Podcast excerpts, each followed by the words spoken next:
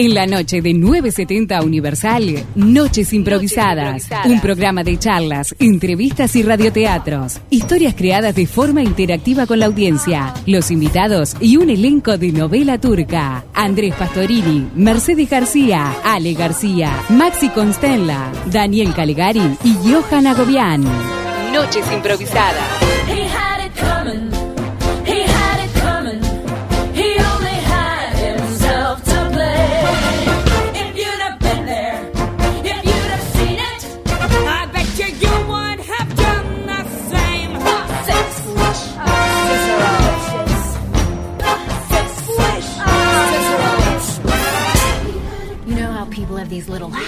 That get you down?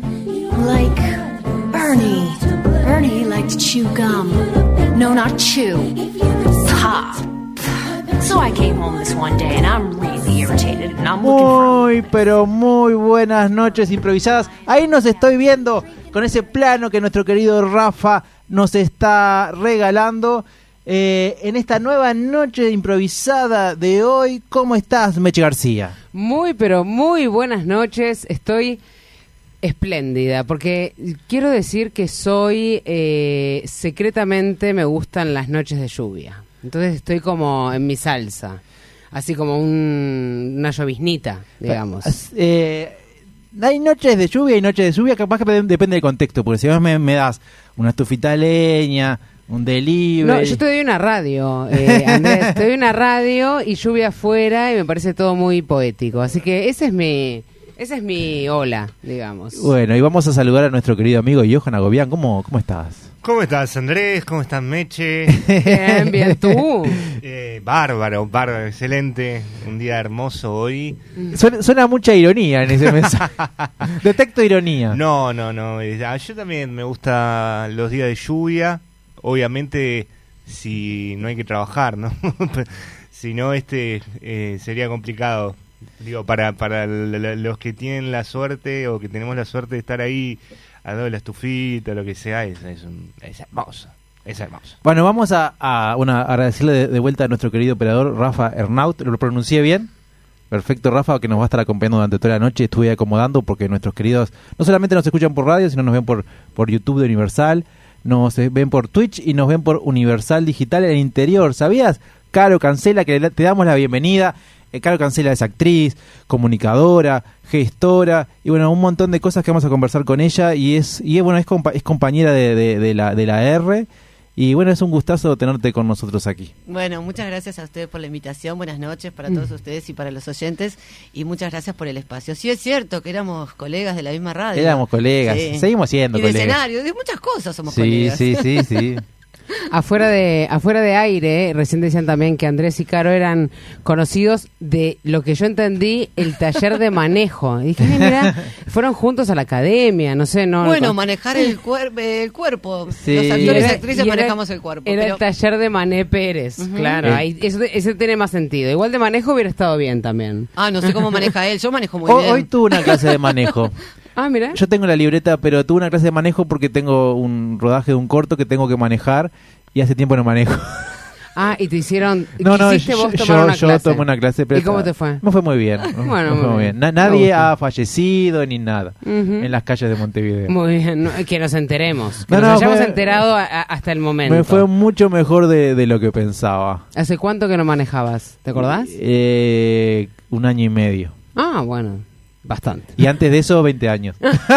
¿Pero te habías olvidado? ¿Se olvida eso? Lo que pasa es que yo nunca agarré tanta práctica, porque o sea, manejé poquito. Ah, Pero después tuve que viajar y manejar y, y tuve unas clases, pero ahora me sentí recómodo. bien. Bueno. Sí, sí, para mí también es como, tal cual, es como la bicicleta, como que la, la agarrás ahí, ¿no? Ya está, Como... ni, ni pensás Sí, cuando te subes. Sí, exacto. Bueno, a mí me pasó, hablando de la bicicleta en particular, eh, agarré, en- eh, eh, anduve en bicicleta un montón ahora de grande y no me y no tenía el recuerdo, o sea, pensé que era mucho más placentero de lo que realmente es. Eso fue lo que me, pasó. De niña ¿Lo se ve que lo disfruté. Sí, un poco. Pero porque transportarte siempre tiene como algún repecho, alguna, no Ah. es todo bajada y, y no sé, entonces este tenía el recuerdo que era mucho más como Ágil. como ágil, sí. O quizás era yo, ¿no? No digo que pasen los años.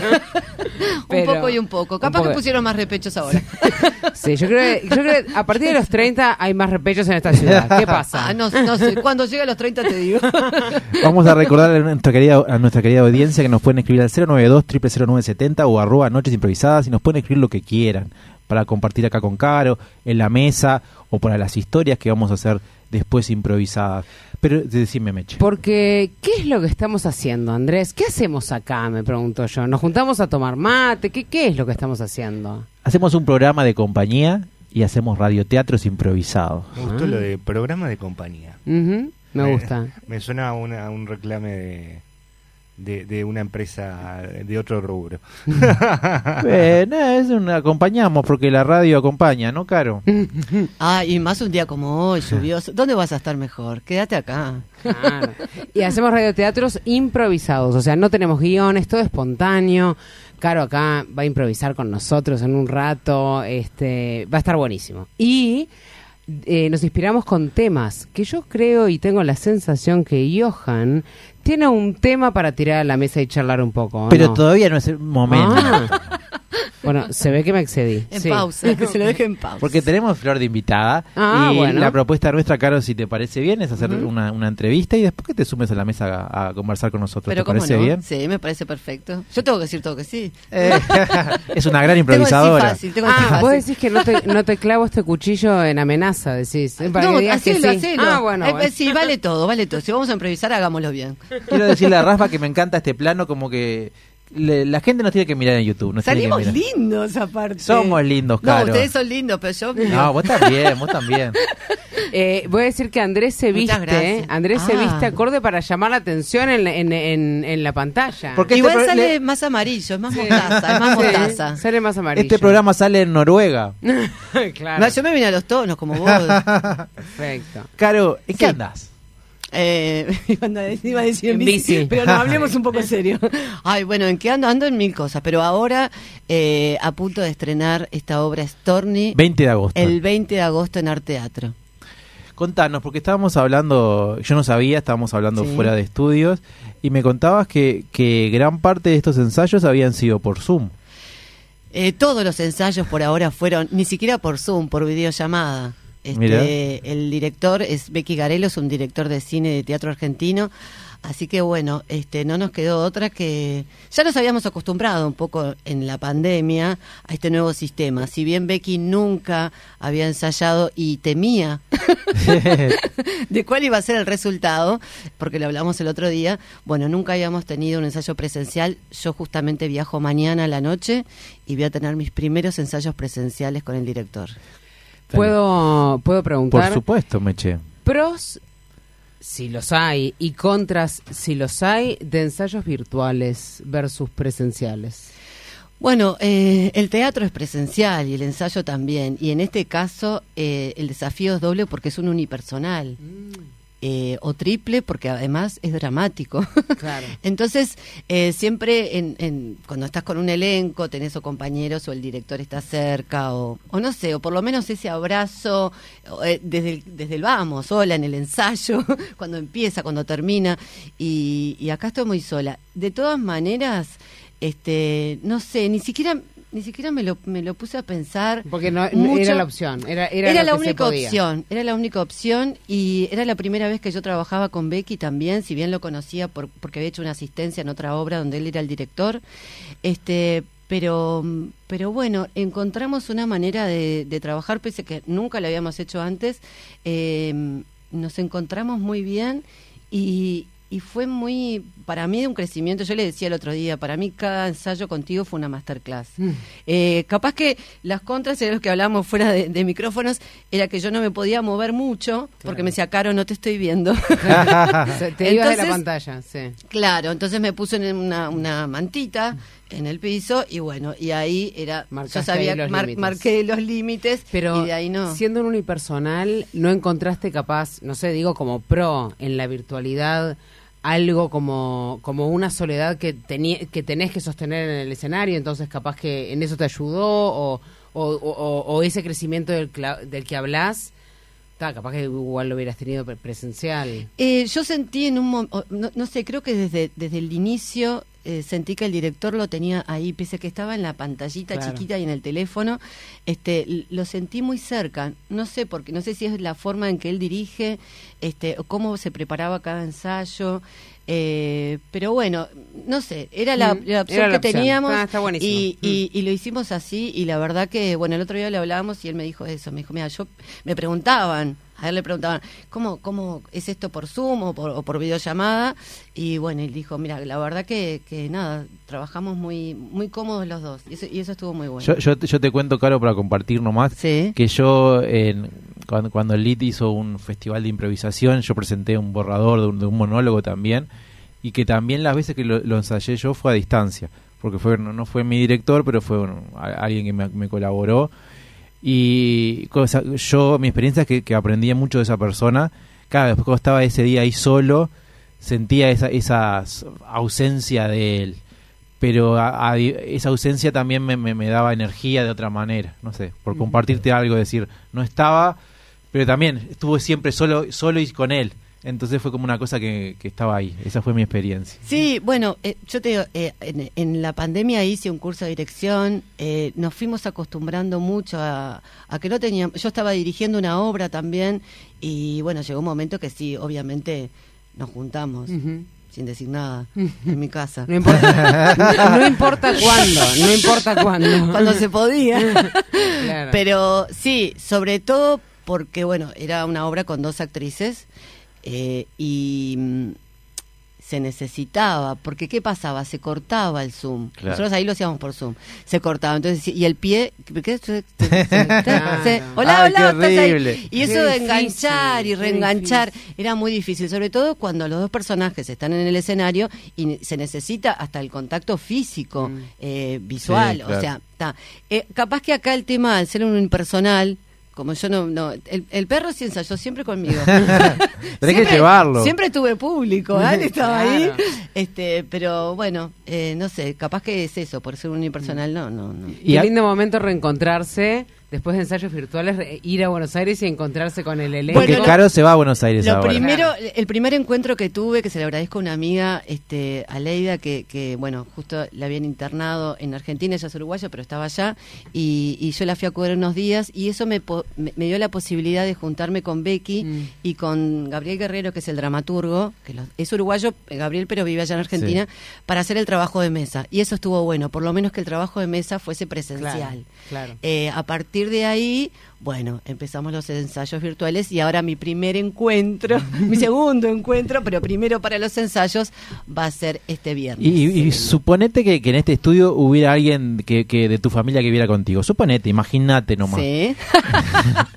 Me imagino. Di- diría que vos tenés un lugar cómodo para ensayar o, la- o- o- o- o la- las personas que vivían contigo se sintieron invadidas. Bueno, eso también lo aprendimos en la pandemia, de tener cada uno su lugar y, y- y- y avisar ensayo, entonces cerraban todas las puertas, viste cada uno su lugar. Eh, en este caso, yo ensayo de mañana, cosa un poco para los actores. A las 8 ya yo, o sea, empiezo a Es la madrugada. Es la madrugada, o sea, nosotros somos, o al menos yo soy de la noche, la noche puedo aguantar, Sí. pero tan temprano. Y, y, y yo me levanto un poco antes porque mientras que me, me baño Claro, claro. y estiro y estoy preparada claro. como para el ensayo, para esperarlo, ya, ya estar como, como en el personaje, ¿no? Eh, ahora, justamente, mi- o sea, mi casa todo el mundo sabe que es una casa, yo el otro día leía, no sé si fue en las redes que decía, eh, acá no toques timbre, esta casa es de teatreros. Bueno, mi casa es así. Claro, ya saben. No, al revés. No tocas timbre, Ah, no, porque si claro, hay ensayo. Claro, claro, no entras. Eh, en este caso sí tengo una persona que está justo acá en el estudio, yo cierro la puerta, está Rocío, mi hija, que aparte es mi traspunte, mi, mi- mi todo. Eh, le que, el- pidió especialmente no salir, en- o sea, porque Con ustedes lo bonita que están- es. con lo linda que es, ¿no? Que, y, y no- y nosotros en cámara, por favor, pero eh, los que nos están mirando no es que está abajo de la mesa, No. pobre, no, es que está fuera de cámara. Y este, y bueno, y le cierro la puerta y en este caso, eh, parte de mi familia ya está en España viviendo y yo voy rumbo allá. ¿Te vas para allá? Eso es, Es otra historia. es otra historia. Por eso es que hay mucho lugar, hay mucho espacio. La única que queda eh, es ella, que le cierro la puerta y esa hora duerme. Así que no hay problema.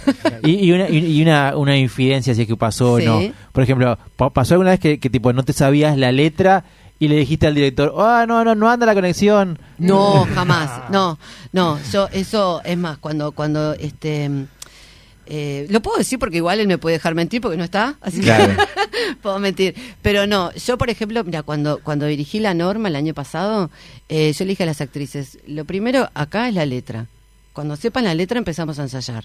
Si no, no, si no yo no puedo trabajar, no podemos empezar a trabajar sobre eh, yo te tengo que estar pasando todo el tiempo, porque hay que liberarse del libreto. Así que yo lo que hice fue estudiar en el verano eh, por, por cuenta mía, pese a que él me dijo, no estudies porque es más difícil desaprender que aprender. Es verdad. Y si yo te tengo que cambiar las cosas, yo dije, no importa. Sí. Porque a mí me pasa siempre lo mismo. Yo, este es el segundo unipersonal que hago, el primero de drama. El primero el- el- lo hice con Marcelino Dufo en plena pandemia, allá en el Museo Mapi. Eh, pero mm, tengo el poder de perderme también, que no me va a pasar en el escenario. No, te iba, te iba Sí. a decir lo que estabas diciendo. A ver. Que. Ay, ahora me perdí. Para. Esto está bueno para improvisar. Sí. Yo tengo varias No, preguntas ya igual, sé. ¿eh? Cuando- Eh, lo, de- lo de La estudiar letra, el libreto, la la letra. letra. Eh, bueno, entonces yo me lo estudié en verano y cuando empezamos los ensayos yo ya la sabía, yo ya tenía una idea. Lo que me pasa siempre, y ahora me acordé, es que yo miro el libreto y digo, "Ay, ¿quién me mandó a mí a... ¿Por qué me dedico a esto? Si, si nadie me obligó. O sea, ¿por qué me toca aprender esto que no me lo voy a aprender? No me lo puedo aprender. Son 40 páginas, 50 páginas, es imposible, no, no, no. Entonces ah, me aprendo la primera y empiezo. Y claro, me quedan 39, obvio, si son 40. Claro. Y las voy contando y digo, ¿y y ahora cuántas me quedan? 38. Pa- ¿Puedo preguntar Obvio. eh, cuáles son las técnicas? ¿Se puede saber técnicas de memoria para la letra? ¿Qué, usás? ¿Qué, qué, ¿Cómo te queda? ¿Es pasar y pasar y pasar y pasar? ¿O tenés.? Eh, yo lo primero que hago es, eh, no sé, le- leo muchas veces la obra eh, y después tengo memoria visual. O sea, no me O sea, cambies, eh, no me cambies el libreto. El libreto está todo manchado con café Claro, con eso. leche, eh, eh, digo, agua. eh, dry pen, con- no sé cómo No, se llama. sí, no, Fluorescente, no, no. fluorescente Marcador, no. Mercedes, no, marcador. No, no, no, visual de saber en qué página está. Claro. O sea, yo ya lo tengo impreso así y vos me lo llevas a cambiar y marché. Claro. No, ese es el que va manchado, que se Claro, apoya claro, todo sí, arriba, sí. la sopa, el café, Claro, todo. claro. Bien ¿Sabés manchadito. la, bien la usado. hoja de la sopa, ¿sabes? Acá, acá entro en la hoja del mate. No, pero vos te reís, sí, pero tiene la mancha y, y la cabeza me hace en la mancha. Ay, qué Lo único que me que a veces me, me- En me un pueblo de La Mancha. Claro. Con fluo es la, la parte, siempre hay una partecita que cuesta más. Mm. Ah, Es nada, dos líneas. Esas dos líneas me las pinto, Claro. porque sé que cuando llego ahí me olvidé, entonces digo, la línea amarilla, es esta la que no me puedo olvidar. Y esa es la manera de no olvidármela, pero después ya ya está, después ya ya. Me encanta, me encanta saber como las técnicas que usan los Y después está todo para- escrito, de todo, de todo, todas como las sensaciones. todas las correcciones claro. del director, absolutamente todo. ¿Cuánto tiempo te lleva aprenderte un monólogo de 40 páginas, como dijiste? Eh, lo que pasa es que en, en este caso tuve tiempo. Si no tuviese tiempo, no sé, capaz que me tenía que poner más días, más horario.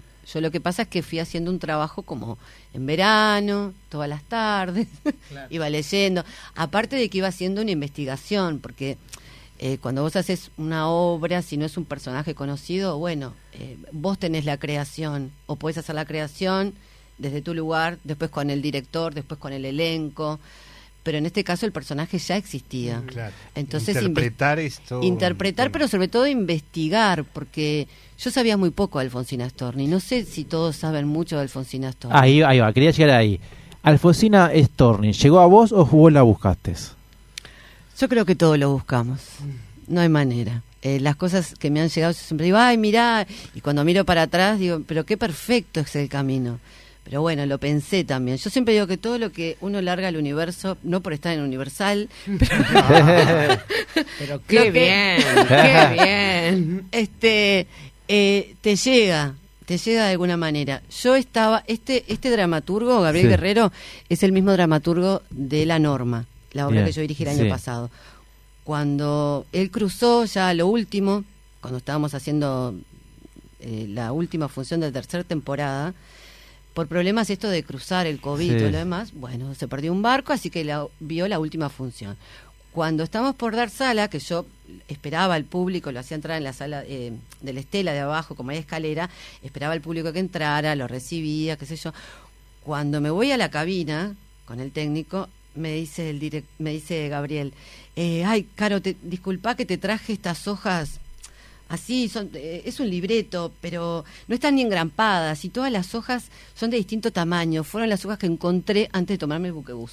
Qué gracioso. me lo da así, yo ni vi el título, porque ya estábamos, Claro. nada, penumbras. Agarré la mochila, lo metí, me moría de ganas de saber lo que era. Así fue que me lo dio. Me dijo, léelo y después me decís. Obviamente, yo vivo en la ciudad de la costa. Tenía chofer, dije, me lo leo de ac- pero ¿sabes qué? Me lo leí de, ahí del Estela hasta mi casa, llegué a mi casa y no pude dormir, me lo volví a leer y me enamoré del proyecto y dije, ay, tengo que esperar hasta las 7 de la mañana para escribirle a este hombre para no despertarlo. No, igual, yo soy ansiosa, se lo mandé a las 4. Me parece bárbaro. Y así, así fue que llegó, pero digo, no sé, eh, no sé si, si es que llegó, tenía que llegar o qué sé yo. Ya habías una leído cosas de de llegar, ella. ¿no? eh, ¿De Alfonsina? Sí. Yo lo único que sabía de Alfonsina, mira, en mi casa había libros de Alfonsina, evidentemente a mi mamá le gustaba leer eh, poesía y como tengo memoria visual me acuerdo que en una de las mudanzas estaba ese libro, viste cuando los libros se pegan uno con otro que Sí. la tapa queda como despegado, se rompe una punta y yo recuerdo que ese libro estaba. No lo leía porque no, la verdad a mí la poesía no, no, no, no era una cosa que me llamara la atención y más a la edad que tenía. Bueno, podía, pero no. Y después otra cosa que pasaba, no es como ahora que, viste, los chicos tienen sus auriculares, cada uno se escucha su música. En mi casa se escuchaba la música Claro. que escuchaba uno, la escuchábamos todos. Claro, claro, puesta en la casa. Exacto. No estaba el disco. Yo no sé por qué motivo, si en esa época se escuchaba más Alfonsina y el mar, y sobre todo eh, con la voz de, de Mercedes Sosa. eh, y eso era lo que yo, el recuerdo que tenía. En literatura tampoco lo di. Eh, yo estudié en la época de la dictadura y no sé si por algún motivo, pero esa, esa eh, eh, a ella no la Esa estudiamos bolilla la sacaron. no estaba. Yo sé que ahora, porque porque a raíz de, de- de- este estreno de Storni, hay muchos profesores y profesoras de literatura que están interesados en que los chicos vayan a, a- a A una ver. función de extensión cultural, eh, y yo sé que lo están tratando. eh, y Juana Ibarburú y Gabriela Mistral. Yo no, la verdad no. O sea que el recuerdo que tengo y el conocimiento es ese, y Gabriel me lo preguntó, el dramaturgo, me dijo... ¿Vos qué idea tenés de Alfonsina? Ay, le- yo que soy romántica le dije, mirá, y, me la imagino con esa música, lo que veo en mi casa, y entonces entrando con un vestido muy blanco y transparente, de mangas largas, y entrando eh, poco a poco, en a mí me encanta el mar, ¿no? El mar y las caracolas que la abrazaban, y todo su cabello y flores, me dijo, no, Caro, ay, no, no, no, eso no es Alfonsina. Y así empieza la obra, que está en la reseña, ¿no? que dice, soy el fantasma de una melodía piadosa que intenta fijarme en una suavidad que no tuve ni quise tener. Bien. Yo fui por dentro el mar huracanado, que enfrenté de un solo golpe, de un solo trago, decidida a no tolerar el último dolor de una muerte presentida tempranamente y que no busqué. No te lo actué, pero te lo, te lo recité. Está muy lindo. Pero no muy tiene, lindo. en, en definitiva, eh, eso es lo que me quiso decir en ese momento el dramaturgo, ¿no? Eh, Alfonsina no es eso, ese recuerdo que vos tenés o eso que conocemos algunos. Bueno, él no porque investigó mucho, él es dramaturgo y es psicoanalista. Eh, no tiene nada que ver con lo que fue Alfonsina. Alfonsina fue una mujer de armas tomar, de coraje, de personalidad, brava, al escribir, al hacer, este, de lucha, de compañeras, feminista, eh, también romántica, también sensible, eh, que buscaba la, la igualdad entre el hombre y la mujer, eh, ante el trabajo, ante el salario, eh, una mujer con mucha personalidad, mucho coraje, una madre soltera en esa época, poeta, que escribía sobre, sobre cosas que las mujeres no, se, no podíamos escribir en un mundo de, de hombres y de poetas hombres. Así que bueno, con todo eso fue que tuvo que, y con muchas otras cosas más, fue que tuvo que salir adelante. Cuando estaba preparando, tipo, estábamos preparando para, para la entrevista de hoy, digo, yo tampoco realmente soy lector de Alfonsina, pero me, me interesó por, por esto que estabas haciendo tú. Eh, bueno, como tú decías, movimiento feminista, Juana Ibarburú, eh, colega, amiga de Horacio Quiroga. Eh, había una, le leí una anécdota que vinculada cuando ella escribió a los 10 o, o- o 10 años. sí, A los 11, 12 años, sí, La madre le, le encontré una poesía que hablaba de la muerte. Mm. Eh, ¿Qué te deja Alfonsina de la muerte en este papel? Mira, ella, varias cosas. Primero, eso que decís tú es cierto, sí, la prim- el- lo primero que ella escribe es a los 12 años y por eso la madre es a la única hija que manda a estudiar, porque le dice, bueno, este, no podían, era gente muy, muy humilde y, y vio en ella algo que, bueno, que hacía que, en lugar de quedarse a trabajar, que igual después trabajó en su casa, en su negocio familiar, pero que fuera a la escuela. Eh, ella siempre decía que mm, caminamos con la muerte desde que nacemos. No le temía a la muerte, sí al dolor. Eh, y ese fue su final.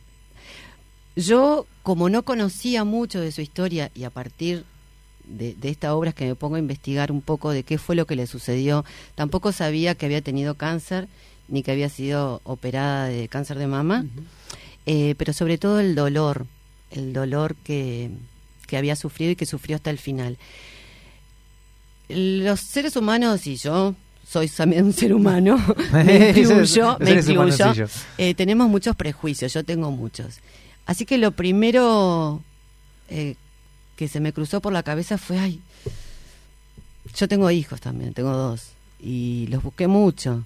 Entonces fue muy, al principio, cuando estuve con el texto, yo dije, no, pero este final no, Alfonsina, este final no, porque, porque si hubiese pensado, y ahí ya me puse a pensar en lo que ella tendría que haber pensado, y la juzgué, y dije, así no es.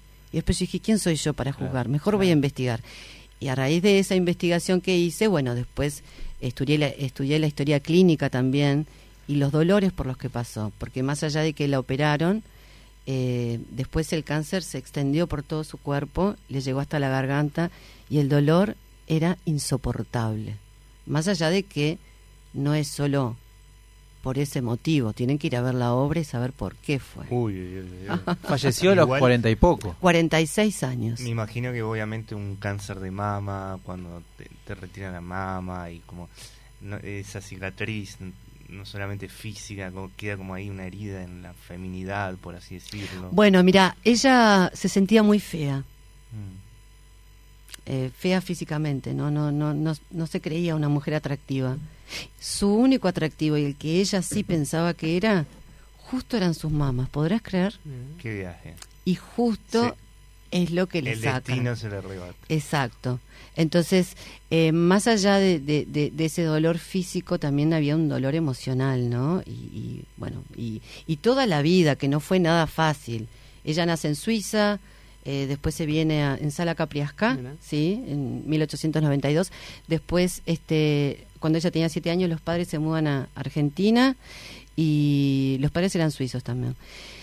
El padre, el padre. Y, mm, y bueno, y cuando se mudan a Argentina, eh, ella tendría más o menos sí, siete años. Eran muy humildes. Ella llega a ir a la escuela, sus hermanos no.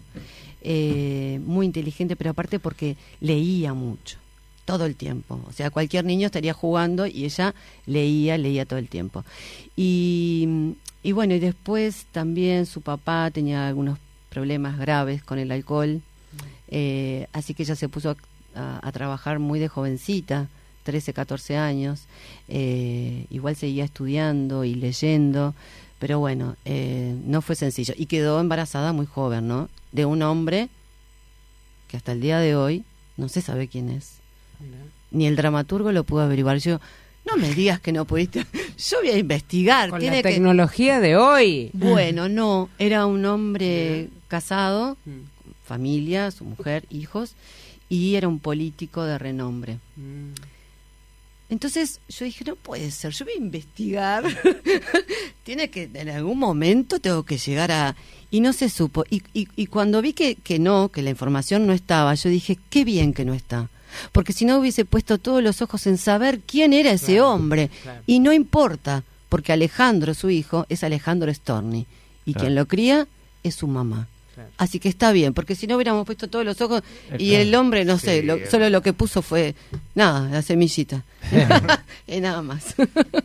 Qué ganas de verla, perdón, pero estoy que quiero 20 de agosto. El 20 de agosto es el estreno, va a ir los sábados a las 21 horas y los domingos 19 y 30 horas. Las entradas, ¿dónde se pueden conseguir? Las entradas ya, ya se pueden, eh, pueden mandar un mensaje al 092 202 147 o en Arteatro. Eh, ¿Qué de, de vuelta, a- espera, claro, ¿Mm? 092 202 147. Si no, en las redes, en Mané Producciones, que es la productora, después tengo que pasar Ah. la ficha, pero si no, me Un saludo a. Mariné. A Mariné, este, en Mané Producciones, ahí en las redes, en Instagram o en Facebook, encuentran, este, y si no, en Arteatro, Canelones 1136. Y aprovecho a mandarle un saludo a Fernando, el compañero de Mariné. Ah, bueno, muy querido bien. amigo. Johan, No, te corté. eh, ¿Qué vamos a encontrar en la obra? ¿Qué, qué podemos ir, qué esperar? A Caro recibir? seguro.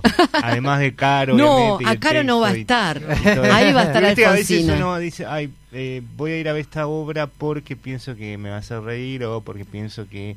que, que- que- ¿Qué sentís que le va a dar el público, al público esta obra? Mira, esta obra no es que yo cuente la historia de Alfonsina. En esta obra yo soy Alfonsina, desde los siete años hasta el último suspiro.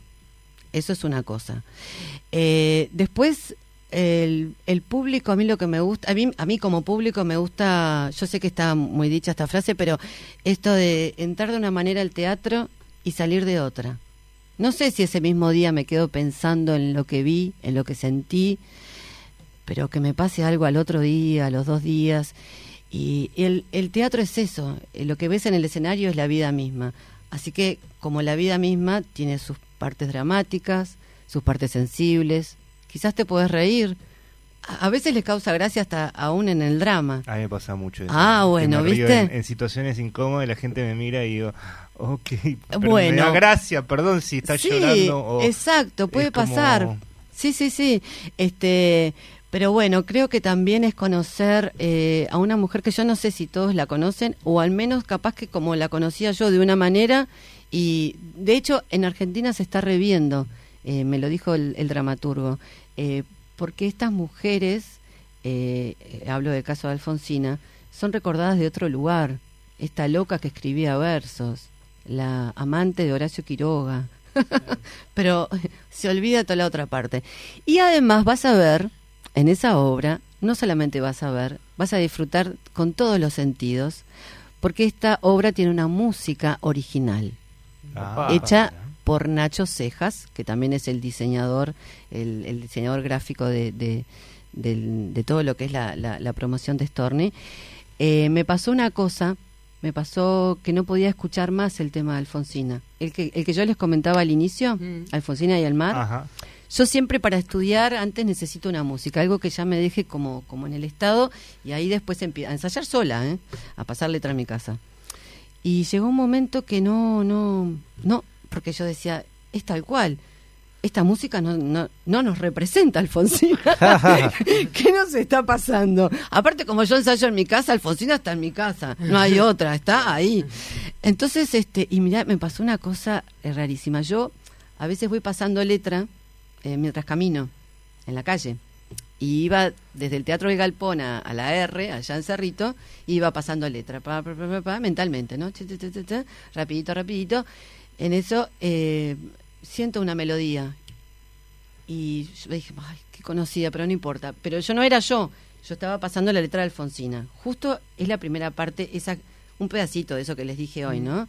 Yo no soy esa melodía absurda, hijos de la... mm, no puede ser, no escuchen esto, esta no soy yo, y venía pasando esa letra, pa, pa, pa. Y yo, pero ay, no, pero esta melodía a mí me suena, me suena. Cruzo el semáforo, cuando termino de cruzar, ya sé, es Alfonsina. Había un señor que estaba tocando, estos músicos Sí, sí. eh, callejeros, eh, con una trompeta. En mi vida, mira que yo tengo años, ¿eh? en mi vida había escuchado Alfonsina y el mar el 18 de julio. Nunca. Escuchás tango, escuchás, yo qué sé, eh, folclore, no sé. Pero Alfonsina y el mar nunca la había Y escuchado. justo cuando estás ensayando esta obra. No, justo cuando estaba pasando el parlamento Pasando de ese de yo no soy el fantasma de esa melodía piadosa. Ya, na, no, no, no. Entonces yo dije, yo lo voy a grabar porque no me van a creer. Agarré el celular y empezó a grabar. Le digo, Becky, me está pasando esto. acá, hay algo que, sí, in- Increíble. increíblemente. No la pude escuchar más. Yo soy productora y soy productora, era productora en ese momento de Nacho Cejas, que es músico. Este, y, y entonces él un día me dijo, ay, yo un día te voy a hacer una obra, bueno, eh, una música para una obra tuya. Ay, digo, yo no tengo nada ahora, no sé cuándo vas a hacer. Bueno, y un día le digo, che, ¿sabés qué? Ay, me pasa esto con Alfonsina, no puedo escuchar más este tema. Pásame el libreto. Digo, ¿para qué voy a pedir autorización? Se lo paso, a los dos días estaba la música, que la hizo con Edgardo Nieves Triay, y la letra es solo de él. La letra es un poema y representa totalmente a Alfonsina. Y la va a cantar, o la cantó Alejandra Díaz, que la, la interprete, este, no, magníficamente. Así que a- en las redes está la instrumental y un pedacito. La fuerte me la guardo para la función. Claro, una experiencia con todos los sentidos. Te, te veo feliz, Caro, con esta obra Muy y, feliz. y no es para menos. Eh, Johan, ¿tenés una pregunta? Si no, yo tengo una pregunta para hacerla Caro. Eh, dale, anda, eh. Yo, que- eh, eh, para sal- se sale un poco de, de- de la obra, pero me gusta preguntarle a las personas que, que- que tienen como diversos roles en, en el rubro artístico. Tú sos, eh, sos productora, sos actriz, sos gestora, sos comunicadora. ¿Cómo se fue dando este viaje en tu vida? Eh, ¿Se fue dando? ¿Lo buscaste? ¿Qué te sentís más? ¿Te sentís todo? No sé. Bueno, qué linda pregunta, mirá. qué linda pregunta. En verdad yo digo que yo no empecé tarde, yo empecé un poquito después. Está bien. Eso me encanta. Ya empezando por ahí, eso. Acá somos dos, somos tres que empezamos un poquito Somos todos, después. todos pocos después. yo empecé un poquito después. Así que eh, en el, yo tenía 45 años, 46 ya, eh, cuando mis hijos ya estaban grandes y se habían independizado. Yo dije, bueno, este es mi momento de... Yo ya había empezado a estudiar otras cosas, relaciones públicas, recursos humanos. Me había anotado en la facultad a hacer abogacía, no, no me gustaba, no era lo mío, pero no encontraba. Después me dediqué a todo lo comercial y trabajé de eso. Después me, me- me dediqué a mis hijos, estuve en mi casa con mis hijos criándolos, siendo mamá, ama de casa, maestra, contadora, todo. ¿Sos contadora? no, pero tenés que hacer todo. Claro. Te vino bien para el teatro, te diré, lo de ser contadora. ¿eh? Ah, no, no contamos mucho nosotros, Bueno, teatro sí. independiente, pero bueno. Y, y fue casual, mirá, yo me, me fui a ver a una amiga eh, que hacía una muestra de un taller, eh, el director era Álvaro Chaín, y me dice, ¿por qué no te anotas? Pues estás loca, a esta edad, vamos, yo ya, no, no, no, no. Ay, aparte, yo que voy a tener memoria, yo ni me acuerdo, nada. Bueno, eh, resumidas cuentas, me anoté en el taller de Silvano Varese, y me dice Silvia, vos necesitas ir a una escuela. Pero claro, en la EMAN no podía entrar por edad, ahora sí se puede entrar. Pero yo en ese momento no podía. Así que me anoté en una escuela de teatro. y Ya a partir de primero empecé a trabajar, era en espacio teatro, y hice mi primera participación como alumna en una obra con, Con Franklin, Franklin Rodríguez, Rodríguez. y María Filippi. Después en segundo, eh, una obra de Fernando Schmidt, ya con, con compañeros, con compañeros que ya habían egresado, este, y yo seguía como alumna. y me dicen, mira, necesitamos una productora. Ah, qué bien. Bueno, me dice, no, vos tenés que ser. ¿Yo? Yo, o sea, yo ya había sido boletera, había sido, sí, había sido este acomodadora en el teatro, eh, había sido asistente, eh, pero le digo, no, productora, yo, yo no soy. Bueno, no importa, tenés que aprender. ¿Y cómo hago? Ay, yo qué sé, me dijo, tenés que aprender. Bueno, así que aprendí ahí a los golpes, a qué sé yo.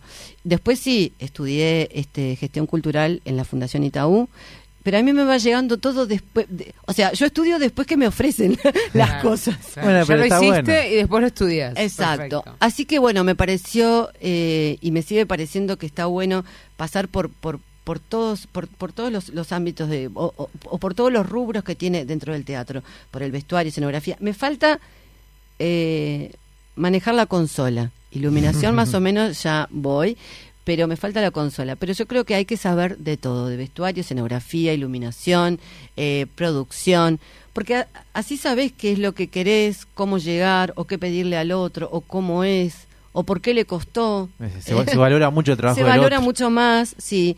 Y bueno, nosotros tenemos que saber hacer todo. Así que así fue que empecé. Y en el medio de eso, María Rosa Carvajal que me dice, mira, me quedé sin compañera de radio, pero yo no soy ni periodista ni comunicadora. Me dice, no importa.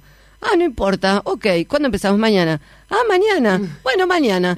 Así que así es mi vida. A- aprovecho y le mandamos un saludo a María Le Rosa. mandamos un saludo a Teatro al Día, que va de lunes a viernes. Así que ella está siempre. ¿En yo, qué horario? De 16 a 17 horas. Yo ahora solamente voy los miércoles porque ya no no no no tengo más. Es lindo más que haya programas de teatro. Es muy Y es, lindo. no solamente es lindo, es, es importante. Sí. Así que bueno, yo tuve que hacer eso así, como más rápido. Los jóvenes, ustedes pueden ir más lentos, se pueden ir tomando ese tiempo, ¿no? Como, como de ir saboreando el paso a paso. Lo mío tiene que ser ya. Y estoy decidida. Y es una pasión. Y no sé si ojalá lo hubiese antes, me hubiese dado cuenta. Qué sé yo, creo que fue en el momento justo. Mira, yo, yo empecé a los 30 y en realidad yo también me digo, ojalá hubiera empezado antes, pero al mismo tiempo que digo eso, tampoco hubiera cambiado, no, no, me, hubiera- no, no me gustaría haber cambiado nada de antes, porque por algo llegué ahí, entonces... Por algo, sí, sí. Y el momento creo que es ese, eh, eh, el momento de cada uno. Mi momento evidentemente tenía que ser ese. Y el momento va a ser el 20 de agosto. Ah. Igual todavía falta, porque porque tenés, tenés un viaje a Argentina. Falta, falta poco. Para pero- mí no falta nada. Para mí no falta nada. No, me quedé pensando un poco ahí en lo que, en todo lo que hiciste antes y también como nosotros hablando de los ejemplos nuestros y, y también otra cosa que, que, que yo creo es eh, que como como como eh, positivo eh, que te digan este no tenés que estar por la productora y porque capaz que todo el crecimiento anterior todo el- si habías hecho cosas de recursos humanos si habías hecho cosas de No lo sabían. eh, Ah, ah, bueno, no, no lo que Para mí como que la Yo persona qué sé, no- cómo no se plantaba Bueno, cómo- creo que creo que es eso. Es Eh, eso. yo, eh, mira, y me olvidé de la parte de dirección, que también, eh, en verdad, la norma me llega. Este, fíjate que yo recién había terminado la escuela de teatro y después vino la pandemia. Claro. O sea, descuento esos dos años, no me queda O sea, nada. la pandemia, la pandemia nos sacó dos años de lo que, de lo que estábamos claro. haciendo, de los Entonces, planes. en verdad, es Gabriel Guerrero, este mismo dramaturgo, que, que le da el libreto a estas dos actrices y las actrices me llaman a mí. Ya me habían propuesto una, una vez una dirección, pero yo era alumna y yo dije, no, le digo, mira. A, a ese sí le dije, mira, yo no sé qué estás tomando o qué estás fumando. Cuando se te pase el efecto, ya volveme a llamar y te contesto, porque así no podemos hablar. Y me volvió a llamar. Pas- pasó y me dice, este, eh, te, ya- te vuelvo a llamar por la, la propuesta. Le digo, no, seguí fumando lo mismo. No, no, dejemos por ahí. Y con estas actrices me pasó lo mismo. Me dijeron, este, eh, queremos que seas vos que... Y yo las conocía a Nadia Porle, de Fabiana Fine. Yo estaba haciendo en La Candela una obra solamente solos, que era, fue mi primer protagónico después que salí de, de la escuela. Y, y, mm, y nos cruzábamos en los camerinos de La Candela. Así, ellas terminaban y nosotros empezábamos. Y dice, queremos que seas vos. Ah, le digo, mira, yo te voy a contar una anécdota. A este chico le dije eso y ustedes me parece que van por el mismo camino. No, queremos que seas vos. Y le digo, pero yo nunca dirigí. Así que bueno, ahí en pandemia fue cuando me tomé cursos con, con Pablo Martela, que es un cordobés, eh, director, y online, obviamente, es lo que podemos hacer. Así que nada, no sé, yo la verdad que le- te puede gustar lo que hago o no. Ahora que le pongo el 100, le pongo el 100. Y hablando, Caro, de, de hacer las cosas que vienen, te pregunto, ¿alguna vez hiciste un radioteatro improvisado? ¡Ay, jamás! Entonces este es el momento y no vamos a perder más tiempo. ¿Pero qué estás fumando, Andrés? No vamos a poner más tiempo. Eh, antes de ir a la pausa, vamos a hacer una pausa. Volvemos ya haciendo radioteatro, que nos va a quedar 15 minutitos para hacerlo con Caro, pero va a estar re bien. Tenemos título, Andrés. Sí, eh, lo tengo acá anotado y me voy a tomar el atrevimiento de, a- antes de leerlo. Título Ah, improvisado. título improvisado, que siempre me pasa lo mismo con esto de la tecnología, que pierdo los títulos. Se llama Yo no soy el fantasma, se va a llamar. Ay, mira, justo. Justo, justo. Y, y Rafa, antes de irnos a la pausa, voy a tomarme el atrevimiento de leer un poema de Alfonsín. Ay, qué lindo. Si me sí, me- cómo no. Se llama Voy a dormir. Dientes de flores, cofia de rocío, manos de hierbas, tú, nodriza fina. Ten me prestas las sábanas terrosas y el edredón de musgos escardados. Voy a dormir, nodriza mía, a esta me ponme una lámpara a la cabecera, una constelación, la que te guste, todas son buenas, bájala un poquito, déjame sola. ¿Oyes romper los brotes? Te acuna un pie celeste desde arriba y un pájaro te traza unos compases para que olvides. Gracias. Ah, un encargo. Si él llama nuevamente por teléfono, le dices que no insista, que he salido. Pausa. Precioso,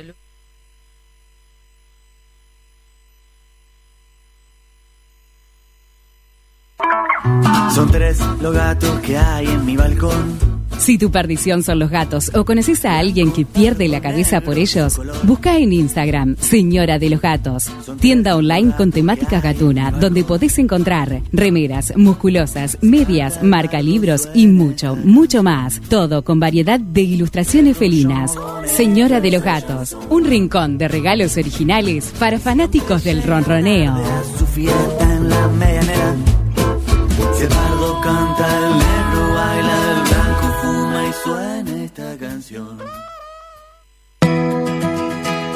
Estás difónico. ¿Tendrás algo que decir? ¿Te lastimaste un pie? ¿Estás dando los pasos necesarios para tu vida?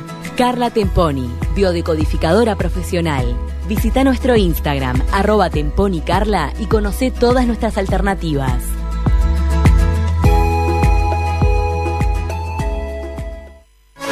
¿Te querés dar un gusto o no sabes qué regalar? Lucero, jabones artesanales y joyería artesanal. Ventas por mayor y menor. Encontranos en Instagram, arroba Lucero Joyería y Jabones.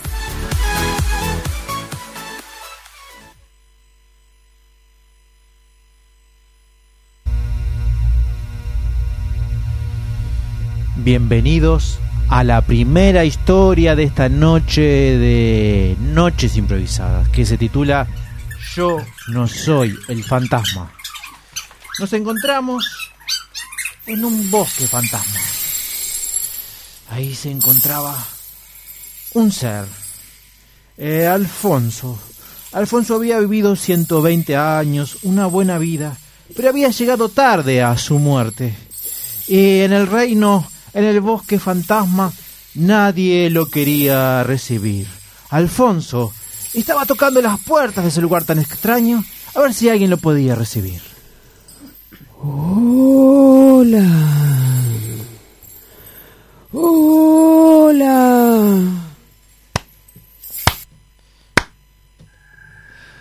Y así fue que una de esas puertas, una puerta extraña, semitransparente, en medio de la mor- morbosa forestación verde.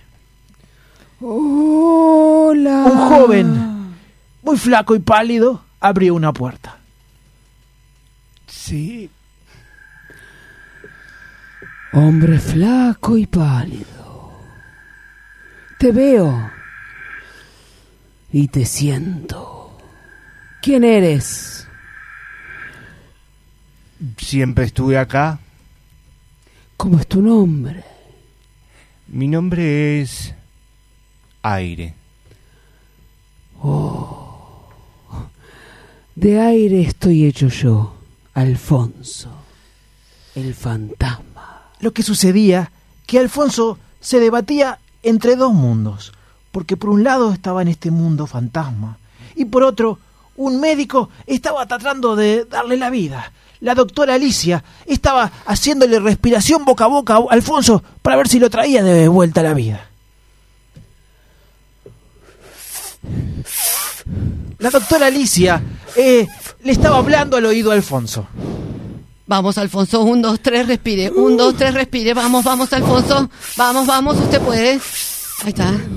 Alfonso recobró la vida por unos minutos y le estaba intentando contar a la doctora que había visto al otro lado del mundo. Doctora, Despacio, Doctora. despacio, despacio, dígame. fui un fantasma por un minuto. Fui. Vi a alguien, alguien hecho de aire. Alguien que parecía saber algo de mi futuro y, y luego vi su cara, doctora, y, y usted me volvió a traer a la vida. La doctora Alicia era una experta en su área de cardiovascular, pero tenía un vicio. A ella le gustaba el juego.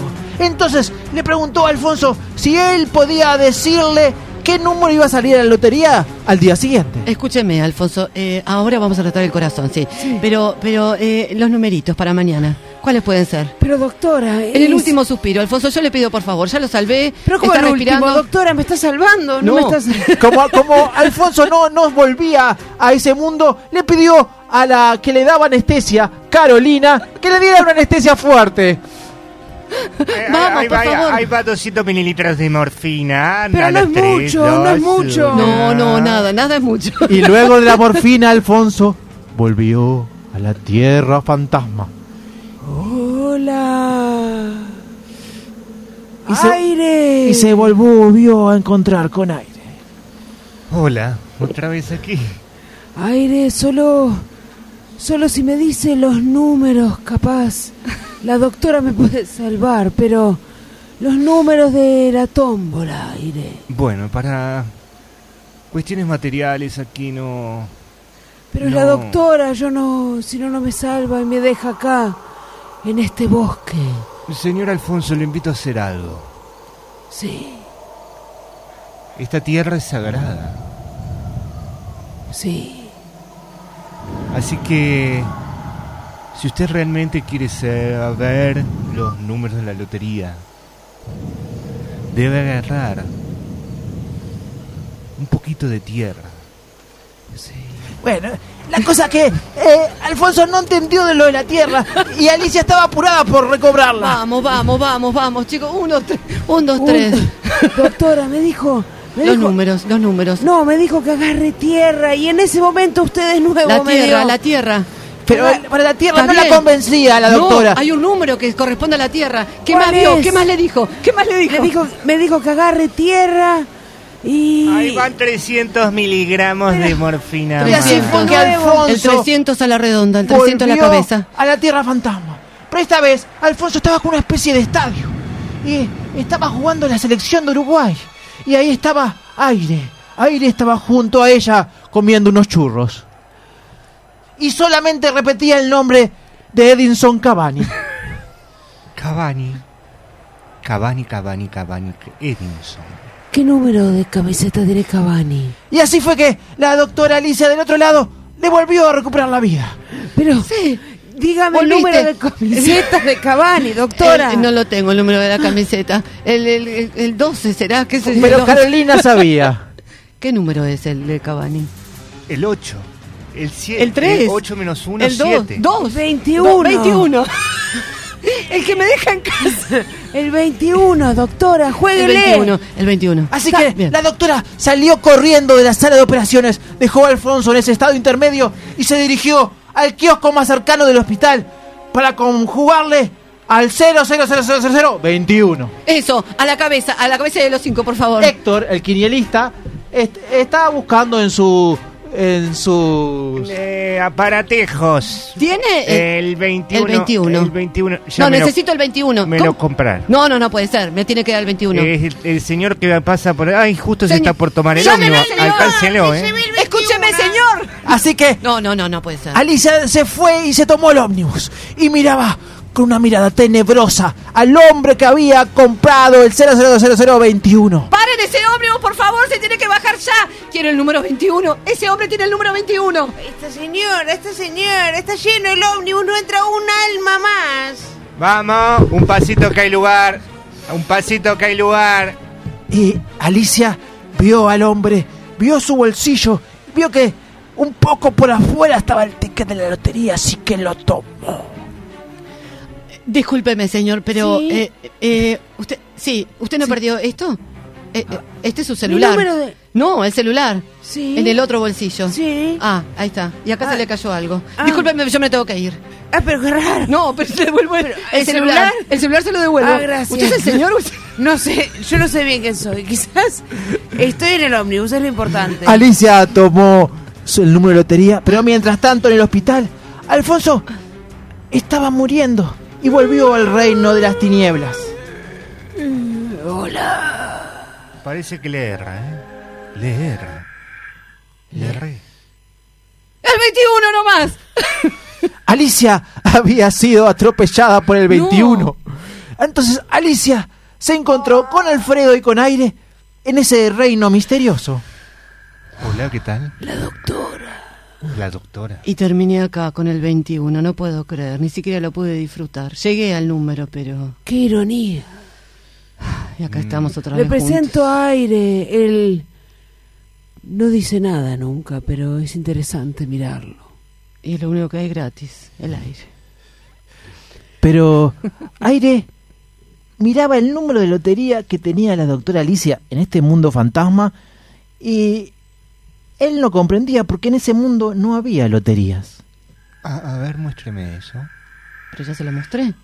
Es el 21. Alicia le explicó que en la tierra de los vivos jugaban, apostaban para ganar dinero. Y le contó su historia de cómo había intentado salvar la vida de Alfredo, o a medias, y no había podido, y Alfredo murió. Y a ella se le ocurrió una idea. Si muriéndose en el mundo de los vivos, pasaban al mundo de los muertos, quizá muriendo en el mundo de los muertos, pasaban al mundo de los vivos. Es algo que yo nunca escuché, señora doctora. Bueno, pero ¿Cómo piensa morir en este mundo? en este con el 21 en la mano. No lo suelta ni muerto. No, no lo soltamos para nada. Tenemos que yo ahora les voy a decir cómo es que salimos de este mundo de muertos y nos vamos al mundo de los vivos. Ah, me encanta. Ya fuimos vivos. Sí, en realidad usted me mató a mí, no sé si recuerda. Yo no quería estar acá, pero gracias por Pero salvarme de disfrutando, nuevo. pero lo está disfrutando. Sí, un poco. ¿Y la experiencia? Y bueno, ¿Y la experiencia que se lleva? buena. Claro, por eso. Pero no sé si aire. No, nos llevamos al aire ay, también. ay, ay, me, tanto me desaparezco. ¿Crees que voy No, a.? no. La doctora experta en medicina dijo, voy a probar. Sacó su escarpelo y le, le cortó el cuello tanto Alfredo como ah. aire y a ella misma. Y aparecieron ah.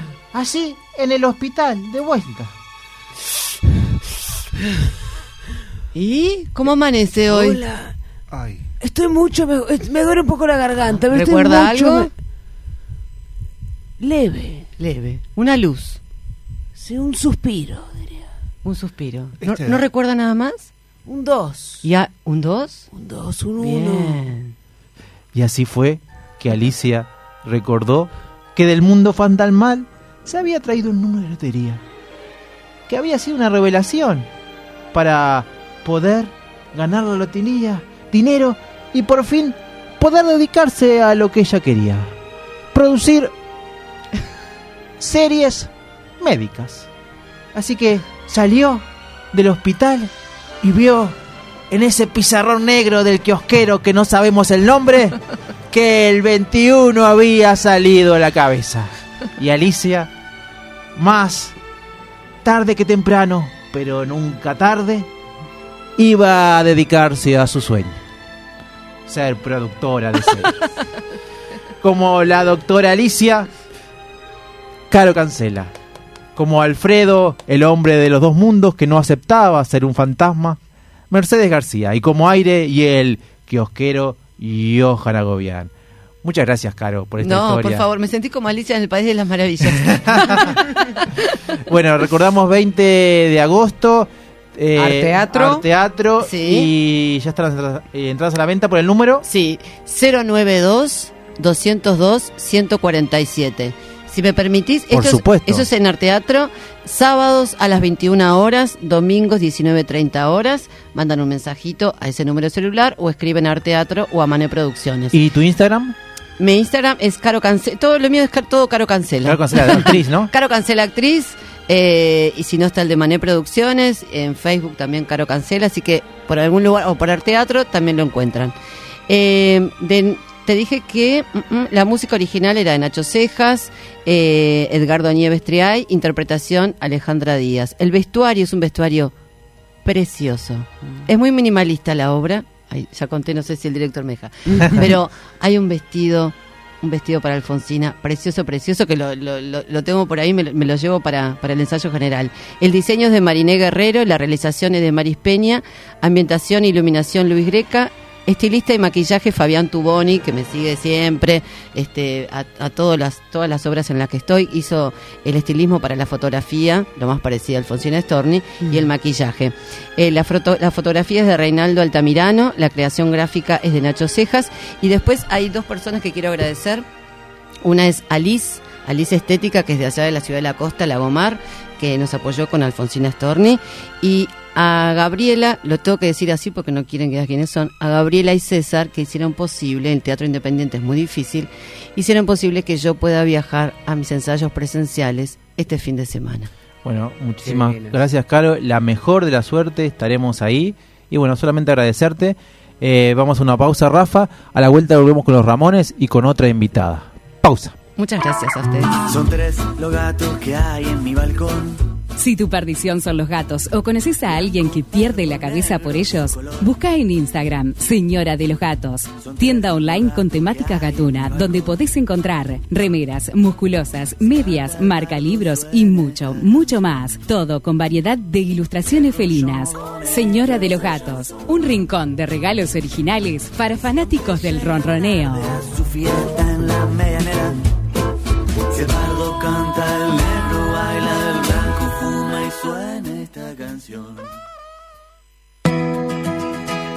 Estás difónico. ¿Tendrás algo que decir? ¿Te lastimaste un pie? ¿Estás dando los pasos necesarios para tu vida? Carla Temponi, biodecodificadora profesional. Visita nuestro Instagram, arroba temponicarla y conoce todas nuestras alternativas.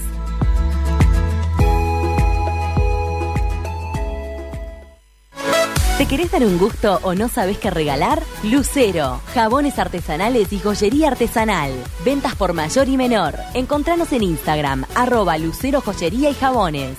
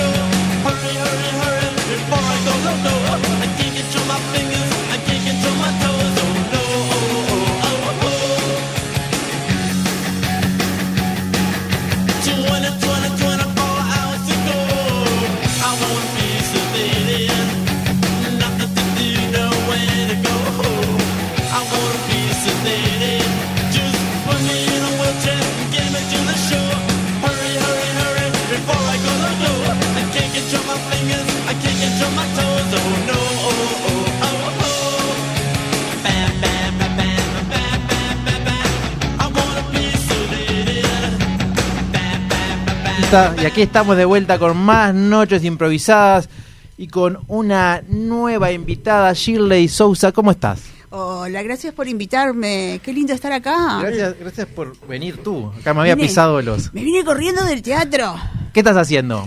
Mari? ¿Cuál de todas? Y ahora eh, no puedo, bueno, no puedo contar. Se viene Viejo Smoking en octubre de Ana Magnabosco, noviembre, perdón. Y vacaciones de, de septiembre, El Cazador de Hadas de José Gregorio Rodríguez. Bueno, vamos a contarle a nuestra audiencia que Shirley es, es productora, es, no sé cómo llamarle, la gestora de, de- de Amigos de- del Arte. Y bueno, un- una, una mujer con mucha experiencia en el teatro y en el arte. Y bueno, para nosotros es, es un gusto recibirte. Y vamos a arrancar con esta pregunta que siempre le hacemos a, a- a todos y a todos nuestros invitados. A ver, a ver. Que nos sirve para generar contexto. Shirley, ¿en qué andas? ¿En qué ando? Eh, primero, muy feliz de estar acá con ustedes. Eh, me encanta la energía que tienen. Ya Muchas gracias. Estuve en mi sala también. Estuvimos ahí ensayando. Y me encantó. No pude ir a verlos porque, viste que a veces uno tiene en paralelo otras Y cosas. sí, y sí. bueno, pero mi corazoncito estuvo con ustedes. ¿Y en qué ando? Ando con obras argentinas, obras nacionales, mucho más las nacionales. Y con amigos del arte al 100%. Eh, en las obras, vamos a arrancar por lo internacional y después vamos por lo nac- lo nacional, que estuvimos hablando también por, por, por mensajes. Eh, está, ¿cómo, cómo, ¿Cómo surge esto? ¿Querés traer gente de Argentina para hacer obras acá? ¿Son obras que están allá? ¿Qué, qué, qué andaste ahí eh, Eh, gestionando? Te cuento, yo estoy hace ya, calculale, 25 años que estoy en esta locura linda, una de las primeras mujeres, por así decirlo, pero muy respetada en Argentina también, ¿no? Eh, que allá, por suerte, me abren las puertas también por ser uruguaya. Vos decís que sos uruguaya y te hacen... ¿Viste? Y vos quedás con un compromiso mayor. Y desde allá, en su momento, eh, tu- supe traer varias obras.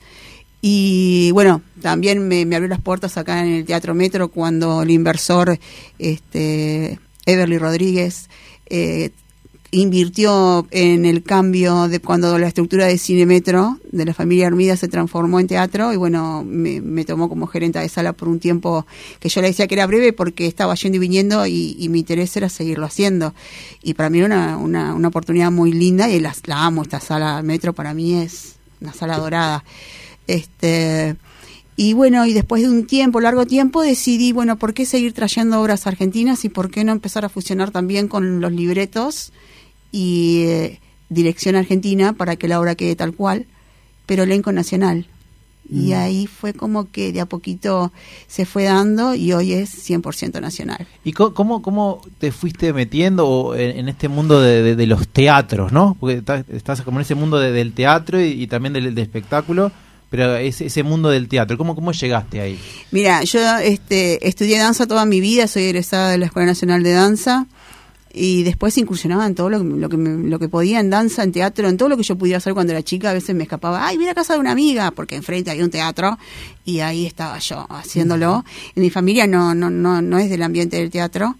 Eh, aunque eh, Gogo Rojo se supone, lo que dice la, el- yo no la conocí, la conocí en persona, la conocí trabajando arriba del escenario, eh, se supone que es un pariente político mío, mi segundo apellido es Rojo, entonces pues, creo que por ese lado eh, de la artística. Y mm, la vida te va llevando, te va llevando, te va haciendo conocer artistas increíbles, eh, he trabajado, el, no sé, Claudia Lapacó, Guarana, bueno, estos nombres hacen que se denote mi, mi, mi corta y eso hace que que te vayan conociendo.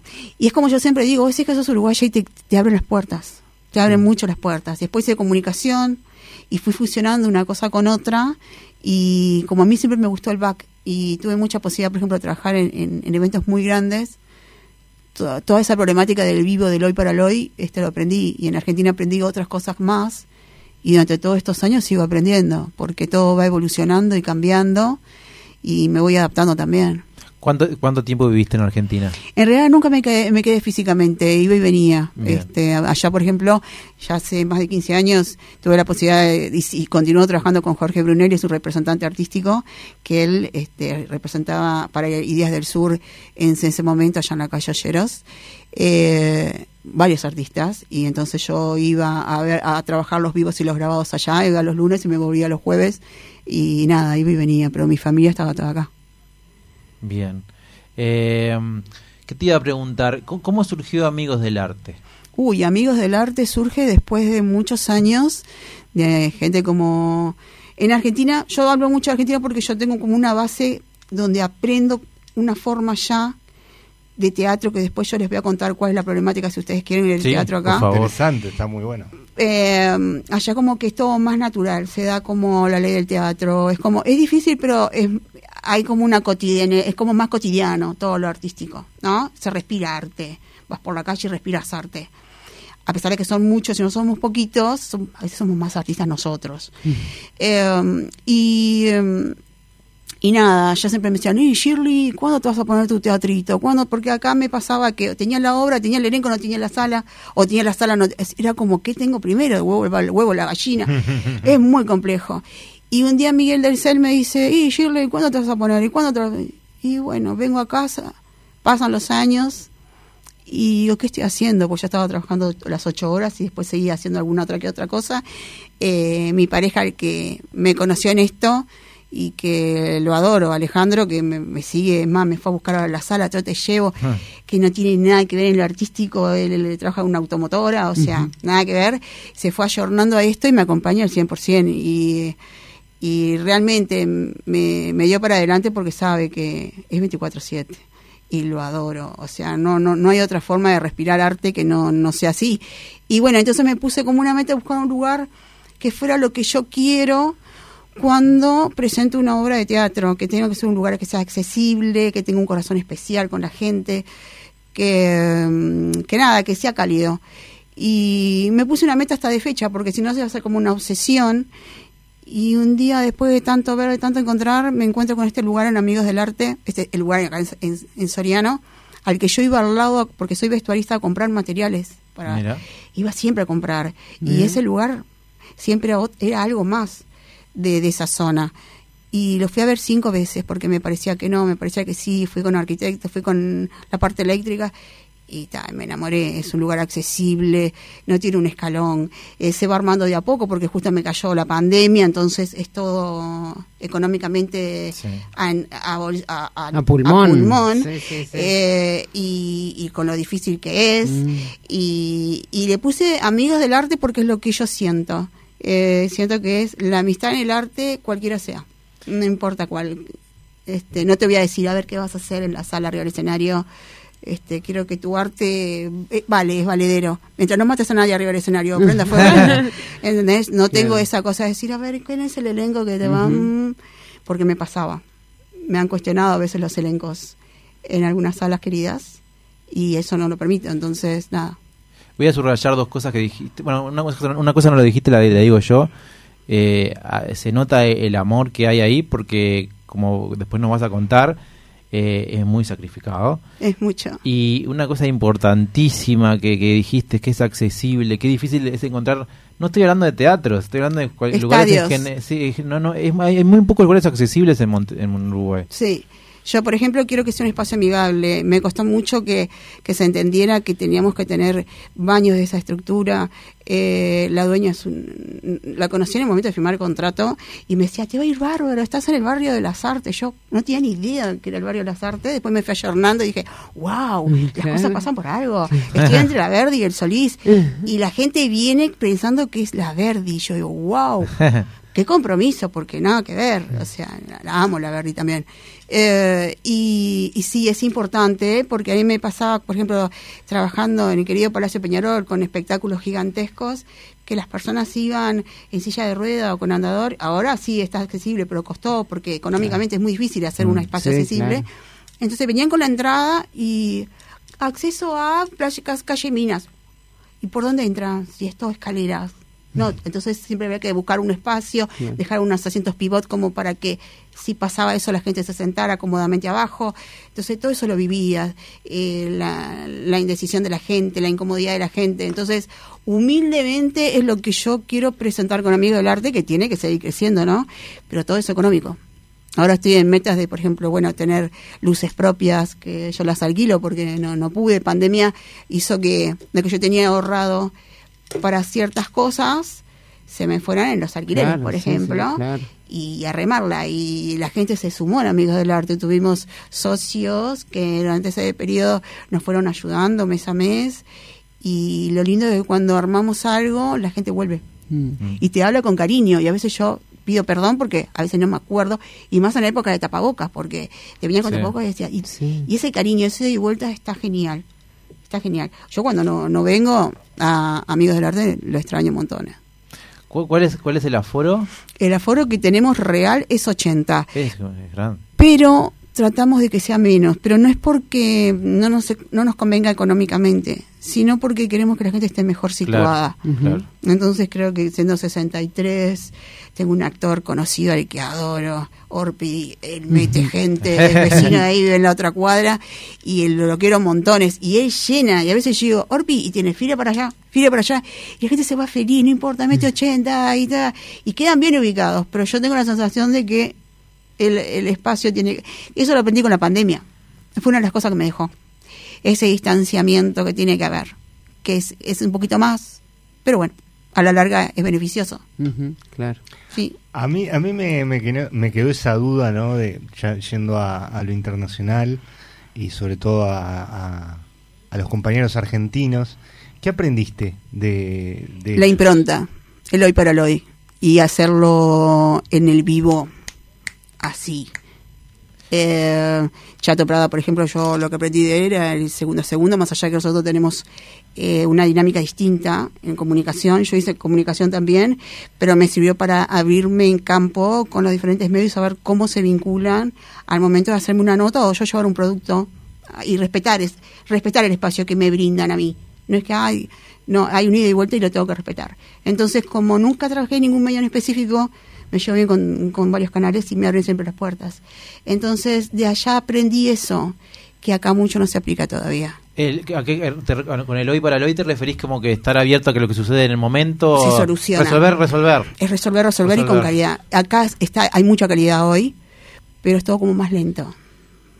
Esto, yo, imagínate, Días del Sur era una- un edificio en medio de un barrio y era dinámico, dinámico. O sea, era una locura linda y ahí aprendí muchísimo. Todavía no, no he podido poner en práctica lo que yo quiero. Pero es como plan- plan- para aprender, ¿no? Sí. Es como planificar, pero saber que las cosas van a cambiar y estar ahí, o, o mismo estirarse e ir viendo en, en la... en- Y yo me voy tirando cada tanto, me voy Sí. tirando. Me voy tirando porque también me tengo que frenar porque si no eh, empiezo a exigir cosas que no me entienden. Entonces eh, voy tirando y al que veo que lo puedo agarrar, ¡ping! me lo traigo. Como la habilidad de, de solucionar, la habilidad de, de seguir avanzando Sí. aunque haya obstáculos, como Y- un poco ahí, ¿no? Sí, la pandemia me trajo eso, me dio, Claro. me dio eso.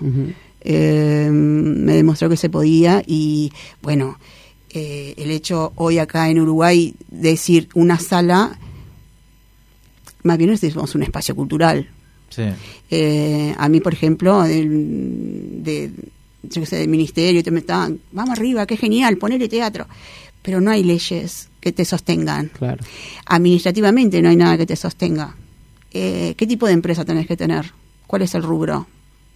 Claro. Es muy complejo. Mismo yo traigo espectáculos argentinos y prefiero no tenerlos en mi sala.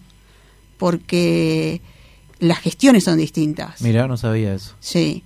Eh, yo, por ejemplo, ahora en noviembre eh, había dejado de traer espectáculos y como que me, me está me está haciendo run run de nuevo y de allá me están pidiendo venir. Y estoy trayendo a la Nelly Goitiño con una sala con la que yo sigo trabajando, como Adela Reta. Mm. Este, y me siento muy cómoda también con ellas porque tienen una estructura muy precisa para el momento de trabajar y yo eso lo absorbo, también me encanta. Eh, y estoy trayendo la, la clase con Carna y Alejandro Fiori, que los voy a traer. Sí, obvio. Yo- Carna Bien. viene en octubre. Este, Yo hice un taller, con- creo que Andrés también con Alejandro. Ah, se viene el taller, se viene con Alejandro. Él lo hizo en el Tacenda en su momento. En el Tacenda. Ayer hablaba con ellos. Me dice, vamos a coordinar. ¿Esto es, ¿Lo cuento? Sí, obvio. Me dice, vamos a coordinar una, una reunión por eh, una videollamada. Sí, dale, ¿a qué hora? Bueno, está, dos y media. bla, bla, bla. Sale la videollamada y está Carna manejando y el celular en vivo y le digo, ¿estás manejando? Y me dice, sí, nena, ¿qué pasa? Digo, no, pero eh, no, no, no hay apuro, o sea, frená cuando vos llegues. Y Alejandro me dice, yo estoy acá, wow. Y estaba Alejandro de un lado y el otro, y el celular en el medio, ¿y por dónde van? Y acá andamos por el cementerio de la Chacarita. Y yo miraba, ah, el clima está igual que acá, le decía yo. Y hablamos de los pajaritos y estuvimos hablando de, se viene, Del se viene taller. del taller. Eh, Shirley, un- una pregunta. Con toda tu experiencia y, y bueno, con todo Yo sigo aprendiendo, ¿no? Sí, o- pero, pero, pero, pero más, o sea, con, con toda la experiencia que tenés acumulada, ¿no? Hmm. Que, no, que, no, que no la tiene cualquiera. ¿Vos también te, te, te, te, te gustaría, por ejemplo, algún día enseñar esto que, que de, de, de- de producción? No, no, No. no. Ya, no, ya lo han querido hacer. El tema es que es algo. Yo me acuerdo cuando hice comunicación, no me olvido más, Roger Rodríguez. Eh, eh, la primera clase que me dijo fue eh, a todos, ¿no? Nos dijo: Esto no lo aprendes en ningún lado, esto es la vida. O sea, yo no me recibí en ninguna universidad, no existía la universidad de la comunicación cuando yo, y yo doy clase y te voy a most- te- les voy a enseñar lo que yo aprendí.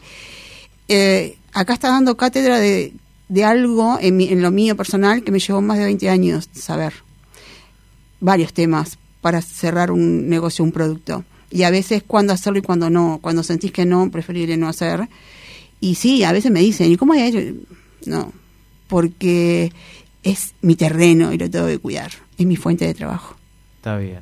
está En bien. esa no puedo.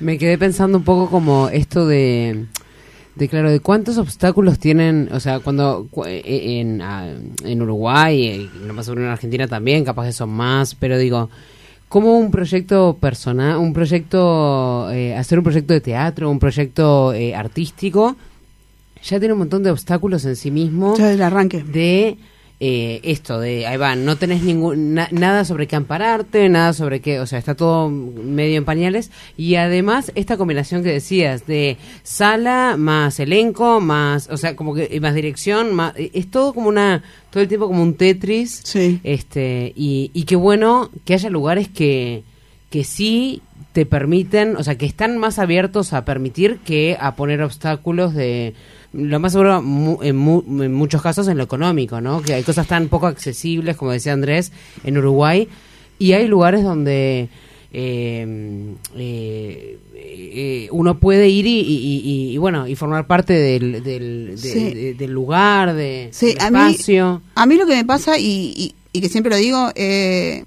si el producto que va, porque para mí es un producto, eh, le va bien, a mí me va bien.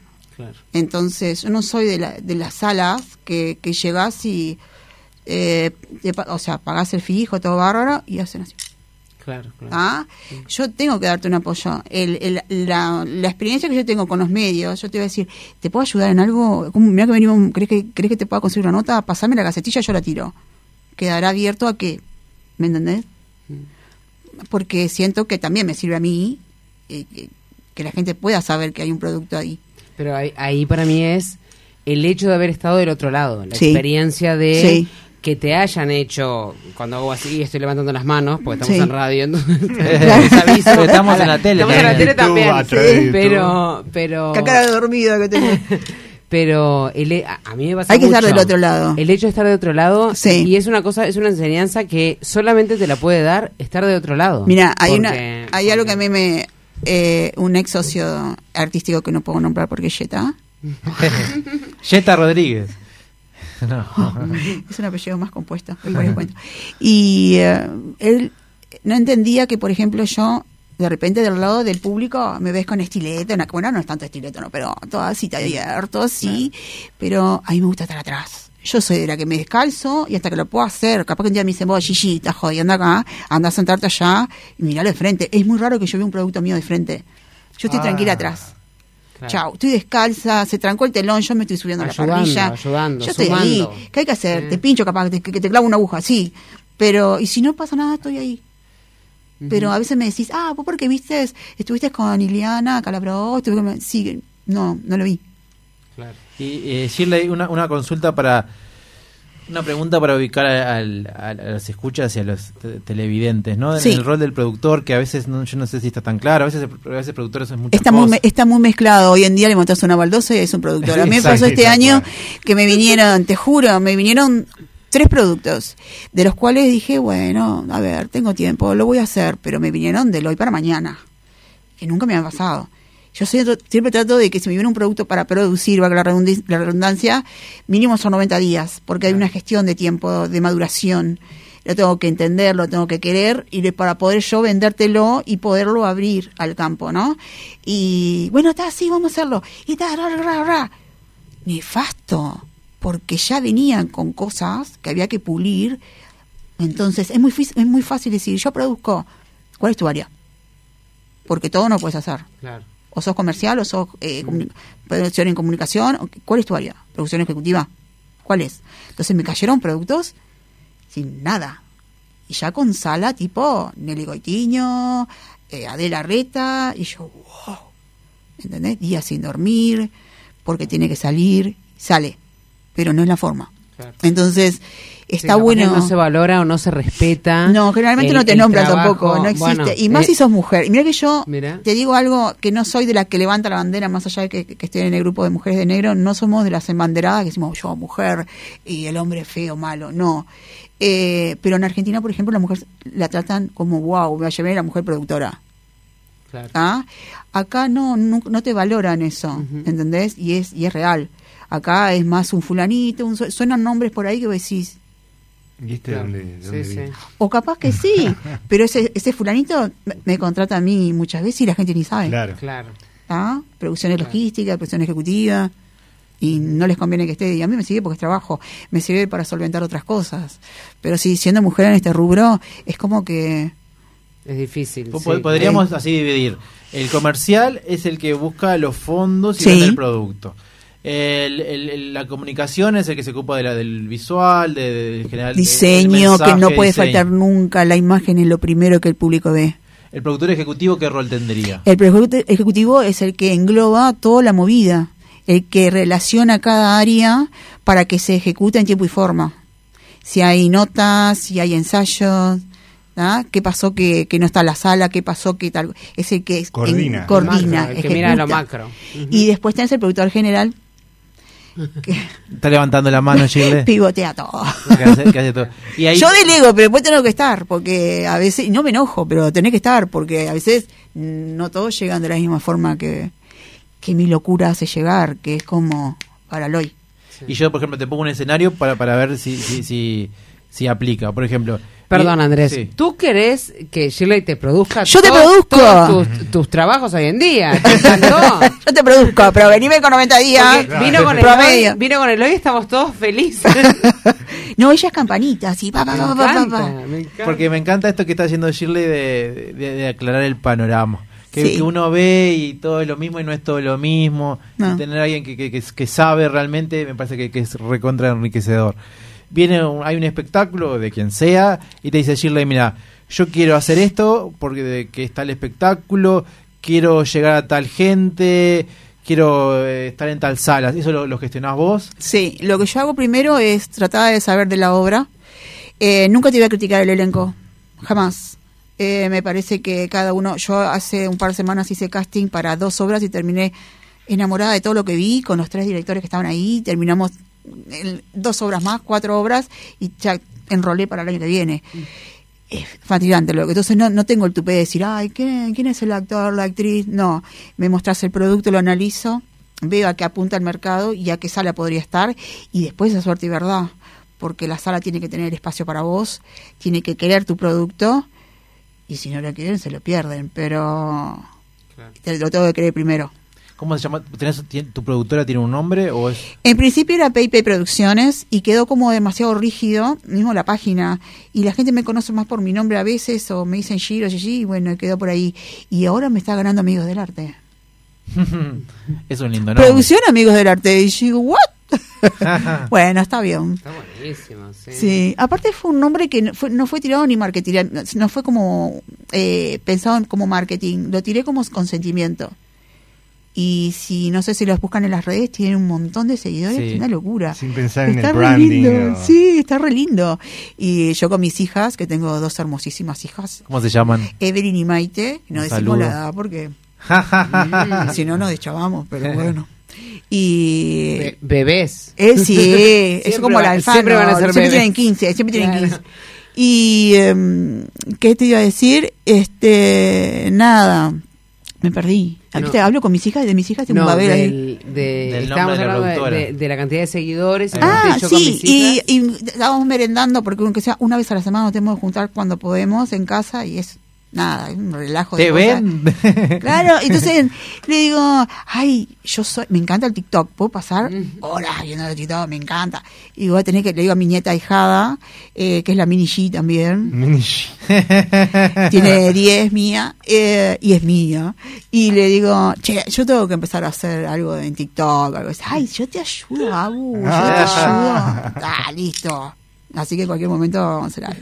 Y ahí aumentan los seguidores Y ahí te de... transformás en influencer y bueno. Ay, ¿qué me viera? Bueno, voy a traer a alguien. No le en falta nada para influencer, no te falta nada. Yo, pero no, que no me gusta que me filmen. Yo veo un cumpleaños, una fiesta, ¡guau! me agacho. A ver la cámara y este, no su- sufría muchísimo cuando hice comunicación en, la- en las clases de ay ay que íbamos o, o hacíamos cómo le dicen los pilotos hacíamos en los canales real a tiempo real y yo me veía en los monitores y decía, no no me gusta me gusta el atrás me divierte mucho el atrás Sí. es como la fantasía la magia viste de que está todo, todo el mundo y después Bueno, sos divino. como la titiritera, digamos. Ay, sí. que arma. Está buenísimo. Tenés un rol fundamental, porque si no las cosas no salen. Claro. Sí. Eh, hablamos de teatro, que el mundo audiovisual, televisión, ¿qué hay ¿Sabés ahí? qué? Eh, dos veces armé un piloto pero en- no incursioné mucho más. Me gusta más el cara a cara, el face to face. Eh, no, no, me llevo muy bien, sí, con, con los productores, y todo bárbaro, pero no. Es más, eh, tengo artistas que están viniendo de Argentina con, con una impronta ya que quieren estar acá. Llego despacio porque todavía el mercado uruguayo está fuerte y está creciendo bien, pero no me, na- no me nace a mí aún. Y hablando de impronta, ¿cuán- ¿cuánto de impronta eh, naciste vos con ella? por- De comunicarte, de relacionarte, ¿cuánto fuiste aprendiendo? Ay, creo que, mira, en la escuela, viste que está la cruz verde, la cruz roja, la cruz naranja, la de tránsito, todas. Ella tenía todas las, todas. Era la, la verde de tránsito, la cruz roja y la naranja donde me la podía poner, que era la, la custodia y recreo. Ella, había que cantar, cantaba mal, había que actuar, actuaba. ¿Quién hacía yo? O sea, ¿quién, y hacía así, quién hace tal cosa? Yo. Y ella estaba en todos los actos. Mi madre decía, ay, qué horrible en todos lados. Hacía que esa gimnasia ya se cambiaba. Era, o sea, ya nací con eso. Y nada, me encanta conversar y me encanta conversar con la gente. O sea, cuando van a la sala pueden estar dos horas para entrar porque nos ponemos a hablar. yo, yo lo que veo que como característica, ¿no? De- de- sobre todo de la, de la gente que produce, que tenía una- es que tiene una energía. Sí, tremenda, somos vampiros, somos medio pero Dráculas. Tremenda. Y es como, pa, ¿cómo hace esta gente para estar todo el día al palo y aún así? Tipo, Sí, mira, me pasa algo que creo que me juega a favor, que yo tengo mi melatonina cambiada. Cuando la gente de día, por ejemplo, está cling, yo de día, me, hoy me desperté, me levanté cuatro y media de la mañana, porque tenía que gestionar algunas cosas que tenían que estar en total silencio, y, y estaba de, las nue- aunque me levanto a las 10 estoy así. Pero después, de las 10 de la noche, hago cling, Ay, claro. Nocturna. totalmente. Y ahí es como estoy más clara. De día estoy clara, pero de noche estoy mucho más. Entonces eso me ayuda a tener una energía mayor en el momento adecuado, que es cuando hay funciones. Claro, claro. Sí, sí, sí. Generalmente. Y ahí me divierto más. Sí, yo, yo te confieso que yo admiro muchísimo a las personas que son como vos, que no, no, con- no conozco muchas, pero eh, a mí me pasa como que, que- me encanta aprender lo que hacen, pero hay una cosa que va más allá de, de- de lo, de- de lo con- de conceptual, que, que, que- que se aprende con los años y que no sé, lo admiro también se muchísimo. na- yo creo que también se nace como esa cosa de Pero también te armás el la camino vos. capacidad Sí, de- te armás, porque te armás a los golpes. Nadie te regaló nada, te lo armaste vos el camino. por eso, por eso a veces a mí me dice, por ejemplo, me pasó este año también con, con un producto argentino que me dijo, yo quiero poner una productora en Uruguay. Genial, yo soy productora. Tengo una producción, tengo una productora. Em, ¿Qué necesitas? No, yo quiero que le enseñes a fulana como es. No. Contratame, yo te lo hago, te lo hago con mi equipo, pero no le voy a estar enseñando el paso a paso, la administrativa, la, no. Porque no hay nadie que te lo enseñe. O sea, te lo aprendes con mucho sacrificio, muchos golpes. Entonces, a veces aciertos y a veces no. Entonces, eso vale Sí, sí, es mucho. como dar la ecuación de la- Claro. la, fórmula de la Coca-Cola, ¿no? Claro, la no. fórmula Igual, si yo tuviera ese conocimiento que tiene Shirley, yo pongo un curso, pero cobro carísimo. Cosa de que te Sí, pero imagínate. Claro, pero el problema es que ahí va, una vez que das la fórmula, Pero Igual siempre te guardas algo, ¿eh? Pero Sí. cobro carísimo, carísimo. Cosa que- No, es un placer. Mira que aparte, eh, cada producto que te viene, eh, a mí me encanta cuando confían en mí porque digo, wow, yo respeto mucho eh, los textos.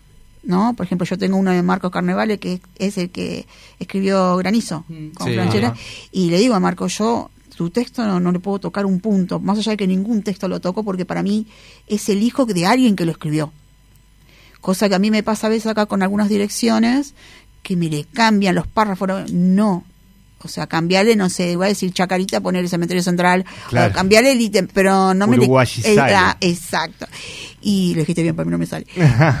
pero no le podés cambiar el orden o cambiar un final, porque para eso sentate y escribir una obra. Claro. ¿Entendés? Entonces me pasa eso, que no tengo que respetar eso al momento de. Y es lo que siento con mi trabajo también. Ahora, de los productos que, que, eh, que, que has hecho y que sentís que más éxito han tenido, ¿qué punto en común sentís que por ahí ha- han llegado a tener? Para hacer un éxito, Exacto. la buena onda, la buena energía arriba del escenario. Entre los entre el elenco, entre Sí. el elenco con los técnicos, el elenco con... Sí. Ajá. Acá no se da eso de que, por ejemplo, eh, yo armo un elenco y te pregunto a ti, ¿tú te das con fulanita? Ay, ¿te das? Tanto se la llamo. Yo la llamo. A mí me importa si se dan o no. Se tiene que dar. Es la condición. claro. Más allá de que después pasen mil cosas, o que yo me enojo y nos enojemos, después, ah. pero tiene que dar. Si no se da esa energía, no puedes, no, no puedes, no, no, no se puede desarrollar nada. Totalmente de acuerdo. Es que va por ahí, lo tenés que, es que en todo lo tenés que divertir, te, te- lo tenés que disfrutar, tenés que divertir de cierta forma, porque no te vas a llenar de oro, Eh, pero además- sí de buenas cosas. Además pasa en la buena onda en, en- en los actores y actrices que la gente se queda con que mira qué bien se llevan. Por ejemplo, en la obra que hicimos ahora. Sí, después ni se hablan. Sí. Salen de ahí ni se hablan. Pero que si se ve eso, tenés Sí. medio partido ganado. Sí. Y además de, de esa interdinámica entre todos los actores, eh, en general actores ¿no? que, que in- inciden en la obra en su totalidad, eh, ¿qué más tiene que haber? Digo, el público uruguayo. Te está robando lo- los No, no, me encanta, me gusta mucho, pero ya lo saqué. No, está bien. El Está bien, público también me gusta. uruguayo Está bien porque están escuchando ¿qué y está bueno. compra? ¿Qué compra? ¿Qué sentís que compra? No te va a decir, lo- no te va a dar la fórmula, Johan. Te digo el No, resultado. realidad- Te digo el resultado. Y estoy bastante. A ver, yo eh, soy una bendecida eh, porque cuando fui a Argentina nunca me cerraron las puertas. Es más, en algún momento me dijeron, a ver si entras. Bueno, y entraba. Pero, pues ya te digo, yo por ser uruguaya nos abrieron mucho las puertas. Entonces, cuando a veces se enoja la gente, ay, porque vienen los argentinos acá, que no sé, que no sé cuánto. Eh, pasa también que Es un ida y vuelta. es un ida y vuelta, y es un ida y vuelta precioso. Eh, no sé si va a ir por ahí tu pregunta. Mi pregunta va, eh, ¿qué es lo que quiere el, el- el ah, el público. uruguayo? ¿Qué Entonces, que- ay, perdón, que- sí, me, me, me enamoré de, de otra cosa. Eh, el público uruguayo lo que quiere es ver al artista argentino. Ajá. ¿Está? Hay que ver la fortuna. tele. Hay que ver en la tele. Claro. Y eh, antes era como más in- inalcanzable. Hoy lo ves en el shopping, vamos a la, a la Narvaja, están ahí, estamos ahí. Es imposible que yo cuando traiga a Carna no vayamos a la Artista Narvaja, lo voy a llevar. Se va a sentir fabuloso ahí, por ejemplo. Antes eso no se daba, entonces hacía la exclusividad. Entonces ahí valía la pena que la gente pagara la entrada. Pero está bueno que, eh, em, ¿cómo te explico? El que vos traigas una obra de extranjero no quiere decir que vos te llenes los bolsillos porque la entrada sale más caro. Acá tenés unos impuestos increíbles que pagar, eh, bagaje que pagar, adicionales por ser Claro, el extranjero. caro, claro. El elenco no. Ah. No, porque claro, depende de cómo uno lo Ah, trate. ¿no? Yo ah, tengo, claro. en la cotidiana mía, tengo una forma de, de- de trabajar con los elencos de allá. No sé cómo Que a su vez también tienen un productor argentino. Sí, y es beneficioso. Yo, por ejemplo, eh, viene Gabriel, va a venir con, con la clase, que es la obra que traigo a la Nelly Goitiño, que la Nelly Goitiño me abre las puertas para una obra que no es Hamlet. Claro. ¿ah? que, es- me abre- que para mí es una gran responsabilidad, porque la obra es hermosa, eh, la súper recomendable, pero no está dentro de las estructuras de, de Claro. una, una sala Sodre Claro. sin, de- sin menospreciarla, es más para otro ámbito, por ejemplo, dentro de la cultura nosotros tenemos cuando decimos es una obra argentina. ¿tá? Y, y nada, eh, el público compra eso y lo paga. Y de repente te regatea cuando un artista nacional tiene una entrada mucho más económica. Y en el producto extranjero, eh, nosotros no podemos poner un telonero cuando es una banda, como cuando es una banda extranjera. Mm, mm. Entonces, imagínate los impuestos que tenés que pagar por ser un producto extranjero. Ganás, sí, el artista también, la sala también, pero es un trabajo Arduo. arduo. ¿Y es redituable llevar eh, obras nacionales a Argentina? ¿Lo has hecho? En realidad, ahora estaba hablando con una de, con Elizabeth, que vino con ustedes, les mandó un beso enorme, cuando, una de mis adictas, este les mandó muchos saludos. Eh, que ella está, ella está dirigiendo Viejo Smoking de Ana Magna Bosco. eh, y creo que está escuchando, le mando un beso enorme. Eh, estábamos hablando de eso. Porque Amigos del Arte tiene un primo hermano mayor, por así decirlo, que se llama El Túnel, que es el- la sala de, de Carlos Evaristo, que es un director al que admiro muchísimo, que si lo googlean tiene un itinerario, pero eh, grosso, y es el que más me dirige a mí las obras cuando las traigo allá, y el que me va a seguir dirigiendo, si Dios quiere, las obras cuando vengan. Y él tiene una sala en un barrio. Casi todos eh, los artistas allá la tienen, y es muy parecido en el, el formato de la forma de trabajar de amigos del arte. Y estábamos hablando de ir para allá, pero para ir para allá tenemos que tomarlo como modo de paseo, Claro. porque el cambio allá a nosotros no nos beneficia nada. claro. Entonces, bueno, no vamos al fin de semana, ¿de dónde? Y vamos al túnel. Porque si no podemos ir a un, si por ejemplo llegáramos a ir al multiteatro o paseo la plaza, es carísimo lo que sale. Entonces, encima, no es redituable para nosotros, por más que el cambio sea barato, ir a pagar por estar, Claro. por la cantidad de público que nos va a ver. Porque allá muchos tampoco se fijan, no es como acá que se fijan tanto en el cartel. Allá ven una hora y ya desde las 10 de la mañana están las boleterías abiertas para comprar. Y, hay algo que a mí me sorprende mucho, eh, también esta cultura, no sé si bonaerense o pasa en Argentina en su totalidad, de que ven mucho teatro, pero además, por ejemplo, eh, yo me acuerdo un festival que hubo, que, que vino una, una, una obra de Argentina, que en Argentina mismo esa obra estaba a las un domingo a las 10 de la mañana o una cosa Sí. así, la de una Sí. pieza croata o algo así. Puede ser, porque vos allá, las, las boleterías están a las 10 de la mañana, si vos pasás, no sé, por, por decirte algo, no sé, pasás el microcentro, ¿no? Y vos ves la fila de gente. Ta, Yo ahora, desde la pandemia que no estoy yendo, esto ahora todo por Zoom, pero antes de la pandemia, cuando iba, vos, eso no cambió. A las 10 de la mañana ya tenés las boleterías abiertas. Y están de domingo a domingo. Y ves la fila de gente. Y generalmente son turistas o no, y no, se- no saben ni lo que están en el cartel. Ven el título, ¿qué género es? Adentro. Eso Esa está- eso está genial. Yo capaz que también eh, incidí que sea tanta población, ¿no? Es- Sí, ni que hablar. Pero nosotros para, para lo que somos de población tenemos muchas salas y muchos Sí, artistas. sí, muy Sí, es mucho. Entonces, eh, no podemos saturar el mercado. Esto que está pasando ahora, esta corriente loca divina, que, que es impresionante, que viene uno, que viene otro, a, a mi querida sala metro, y que está viniendo para otras salas, eh, es impresionante. Yo le digo, chicos, eh, hablaba con Brunelli el otro día, ¿queda alguna hora más para traer? Ya está. Eh, ahora me toca ir a mí a llevar libretos. Digo, ahora voy yo con libretos, que son de conocidísimos este, autores venezolanos y mexicanos que ya me los cedieron y llévalos. Claro. Ya no hay más. O sea, no es que no puedan escribir. Ya no hay- ¿Qué más hacer? O si no, la clásica, que sé que se hace. Eh, tenemos una obra que lo hicimos el verano pasado, nos juntamos, la Claro, juntamos y ¿qué venimos allá. Eso no va conmigo. Eh, tengo dos preguntas, Shirley. Sí. Eh, puede ser en, acá en Uruguay o cuando cruzaste el charco.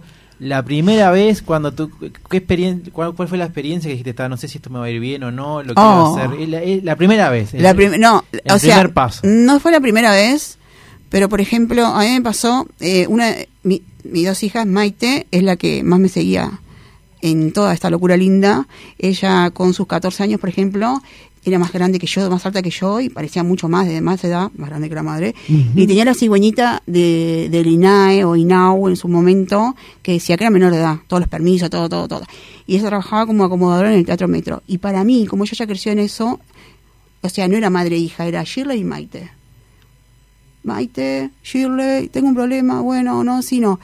Y a, a ojos cerrados. Entonces un día viene, viene un productor, con el que hoy hace 15 años que sigo conectada, Jorge Brunelli, y me dice Maite, bueno, Shirley, yo me voy para casa hoy porque mañana tengo examen y... No, pero no te vas a quedar con nosotros al cierre de... Porque cada vez que sigo una compañía íbamos a comer. Dice, sí, a mí me invitó el productor... ¿Quién te invitó? el productor de... ¿Qué era el productor? ¿Quién es? Yo, o sea, había venido a hacer el cierre del fin de semana los borderos, en mi vida lo había visto, y me quedó, acá se metió con la nena. Claro. ¿no? Fuimos a comer con Iriana Calabró, todo. Yo malísima, pero no, había pas- no pasaba nada, y el tipo re tranqui, ¿no? Así como, yo lo, mi, mi imagen era él malo que se había metido con la nena, pero el tipo mm, divino. Resulta que en idas y vueltas, yo digo, mira, yo estoy, yo me voy a presentar contigo, pero yo soy la gerente de la sala, bla, bla, bla. Le digo, no sé cuál es tu idea, le digo, pero nosotros acá nos manejamos de otra forma. Le digo, tú invitaste a Maite a comer con, con todo el equipo. Sí. Y hace parte decir, tipo, sí. Y digo, yo te voy decir algo, ella es menor de edad. Sí, sí. Y a su vez es mi hija. O sea que imagínate que todo mal. O sea, no, no. Y Diana decía, no, Chile, pero que mirá, que no sé qué, no sé cuánto. Quedamos como medios enojados. Y él al tiempo me escribe un mail diciéndome, mira, me gustó tu forma de trabajar, me gustó como, como te dijiste a mí, con la garra que lo hiciste, no me conocía, no sabes quién soy. Eh, me, gustaría que te vinieras a Buenos Aires a trabajar en ideas conmigo. Y yo parar. dije, wow, eh, estaría bueno, ¿no? Podría ir. Bueno, me parece genial, tuvimos un par de diálogos por mail, en aquel entonces no, no existía el Zoom, nada, era todo como muy por mail. Llego a Buenos Aires, digo, bueno, decime dónde me voy a alojar. No, no, esto está todo organizado. Cuando tú llegues, te van a estar esperando con tu nombre. Así yo me imaginaba que llegó un cartel que dijera Shirley Sousa. Llego a Buquebus, no había nadie. Se fue todo el mundo y yo ahí. Yo dije, qué mal, este tipo se está vengando de lo que yo le quise decir, ¿no? Entonces ella muy tímidamente, y bueno, este, lo llamaba al celular, no me atendía. Yo más me enojaba. Me voy a un hotel y me vuelvo mañana, así, ¿no? Mis hijas ya sabían dónde estaba y todo, pero yo no tenía idea dónde iba. Entonces, el taximetrista era uruguayo. Y me empezó a pasear. Conseguir un hotel de hoy para hoy a las 9 de la noche era imposible. Digo, mira, yo tengo que ir a la calle Olleros. El hotel más próximo que haya por ahí, porque así yo, viste, me puedo ir manejando. Y no conseguíamos hotel hasta que fuimos por ahí.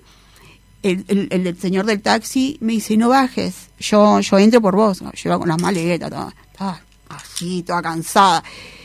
Y digo, sí, acá hay habitación, genial, muchas gracias. Le pago. No, tranquila, o sea, divino, me paseó por medio Buenos Aires para encontrar un hotel. Llego, pongo la cédula, le digo, mira, en una habitación por la noche, me voy mañana, pero usted tiene reserva acá. ¿Cómo que tengo reserva? Sí, acá su nombre. O sea, era el hotel que me habían reservado, increíble, donde me habían reservado que yo iba a ir a alojarme. Al otro día en la mañana, eh, yo ya me venía y Bruneri me llama diciéndome que, ta, que habían tenido un accidente de tránsito muy feo, salió, salió en las noticias, yo no lo asociaba tampoco, yo ya me quería venir y eso fue lo más loco que me pasó. O sea, y de ahí no paré con él. Con él sigo trabajando hasta el día de hoy. Bueno, tenemos eh, poquito tiempo para hacer una historia improvisada. Wow. Historia petit. Y antes de ir a, a esta historia, Shirley, te pregunto si te pica o te picó alguna vez el bichito de la actuación. No, ¿No? lo mío es el baile, yo soy bailarina, así que que es como una parte de actuar, ¿no? Porque uno interpreta con los gestos y la cara y el ánimo todo lo que vos estás interpretando en la danza. Pero nada. Si eh, estuviste en proyectos de danza o si hiciste... No, ¿No? Ah. no, porque... No, no en el escenario. No. No bailando en el escenario. No, no. Ah, mira. O sea, no, no, no he hecho yo eh, producciones de, de danza. Sí, por ejemplo, en tango. Porque son producciones, yo trabajo con Andrea Guidone para Madame Tango y ahora eh, traemos a, digo a Jan bailando. Yo ¿Tú bailando, bailando, no. No, no. Mira. No, porque es como, eh, mismo como vestuarista, me pasa como coreógrafa, o hago el vestuario o hago la coreografía. Claro. Eh, no, no trato de, de- de imponerme en Claro. eso porque si no es como que perdés el rumbo. Sí, sí, sí, claro. Entonces, eso lo siento yo, pues me siento como que avasallo y pierdo la objetividad. Mm. Eh, y no, no, no me he producido así como para no. Y no me queda el bichito, de- de- porque yo me aprendo las obras, ¿sabías? Mira. Me las aprendo yo, las escucho y digo, ay, mira, qué van por ahí, ay, qué. Y ta. Está No bueno porque una hora improvisada no la puedes aprender. Porque si- Ay, no sé, capaz que hago, hago Ahora, aguas. Yo quiero destacar una cosa que me, que me encanta de ti, que eh, sos muy fiel a, al respeto de cada uno de los, de los rubros, digamos, del teatro, de, del teatro, no, de lo artístico en general. Gracias. Eh, me parece como... eh, no estoy acostumbrada a que a, a una persona hable tanto de cómo hay distintos tipos de producciones, cómo hay, cómo soy coreógrafa y no soy vestuarista, cómo, cómo la vestuarista tiene un rol y la coreografía otro y el como cada cosa Sí. y no todo el mundo es así y, y me No, nada, gracias. te quiero destacar eso porque la verdad que Gracias. Cuesta que- que se entienda, así que te, te lo agradezco también. Cuesta que se entienda, porque hoy, hoy es tipo, yo canto, yo bailo, yo esto, yo. Y vos decís, ¿what? claro ¿Entendés? bueno me parece que hoy también capaz que es un No tema pasa solo por lo económico, ¿eh? no es por claro el ego. claro sí sí bueno también exacto Porque por lo económico ganamos dos pesos y lo repartimos entre cuatro. Pero el ego, me parece ¿viste? ¿Quién te baja después? súper destacable Bueno, Eh, gracias. Voy a, antes de olvidarnos, eh, Grupo Gama, la empresa nacional líder en seguridad privada, conéctese al 28444-333. Con Grupo Gama te sentirás seguro que auspicia la segunda historia de la noche, que va a ser más bien una escena improvisada. Bueno. ¡Ay, Eh, qué miedito! Shirley, eh, Contá a la audiencia eh, dentro de lo que del montón de cosas que tenés, eh, re- reservas, cosas que pueden Ay, ir amigos sí, del arte, así aprovechamos este momento. Me encantó. Mira, este viernes eh, me lo trajo anotado para no errarle. Única función a las 21 horas del Mago Willy. Estamos haciendo un ciclo de magia los viernes. Qué Está lindo. como muy difícil que el público compre magia. Y es fascinante. Es fascinante. Es fascinante. Y uno mira así, ay, ¿cómo lo hace? ¿Cómo lo hace? Y no sacás, no, no lo sacás. Es lo que hago yo con, con tu producción. ¿Cómo lo hace? ¿Cómo, lo hace? ¿Cómo lo hace? Ah, pero ya te enterarás, Así que ya te la enterarás. maga, la maga es... Así que este viernes a las 21 horas, única función con el mago Willy, hace cartomancia y es fantástico. Es, la, se- es el segundo ciclo que tenemos de, de magia y las entradas están por Red Ticket. Perfecto. ¿tá? Y después se viene el sábado Mariposas después de la lluvia, que es una obra que, que nada, que me invitaron a producirla y ahí está una producción ejecutiva, Muy no la Y la verdad que me enamoré con, con ellos, eh, con la dirección y de, de Cristina Velázquez, el elenco Gonchi Fernández y Juan Pablo García. Estrenan este sábado en Amigas del Arte a las 21 Un horas. saludo a Cristina muy grande. Sí, es, es divina persona. Todo, o sea, me enamoré de, de todo el grupete. Este, y soy soy de las que, bueno, ensayamos hasta ahora. Bueno, está, porque si no se quedan ensayando. ¿Entendés? Por eso soy ejecutiva. Los cuido. Si no que ya me- sabemos cuáles son las diferencias, que después otro día le voy a tomar a Andrés eh, la clase de cuáles son las diferencias entre producción ejecutiva comercial y General. comercial. Pero y no tenemos más tiempo hoy, tenemos Ok. seis minutos. Bien. Eh, la historia de mira, mira, fíjate Shirley que, que nos, a mí si nos ha a mí me ha atrapado tanto esta entrevista que no hacemos pausa y no Ya, y gracias. Yo puedo ir cuando quieran, ¿eh? Yo A quiero seguir haciendo la entrevista. ¿Por qué tenemos que hacer la historia?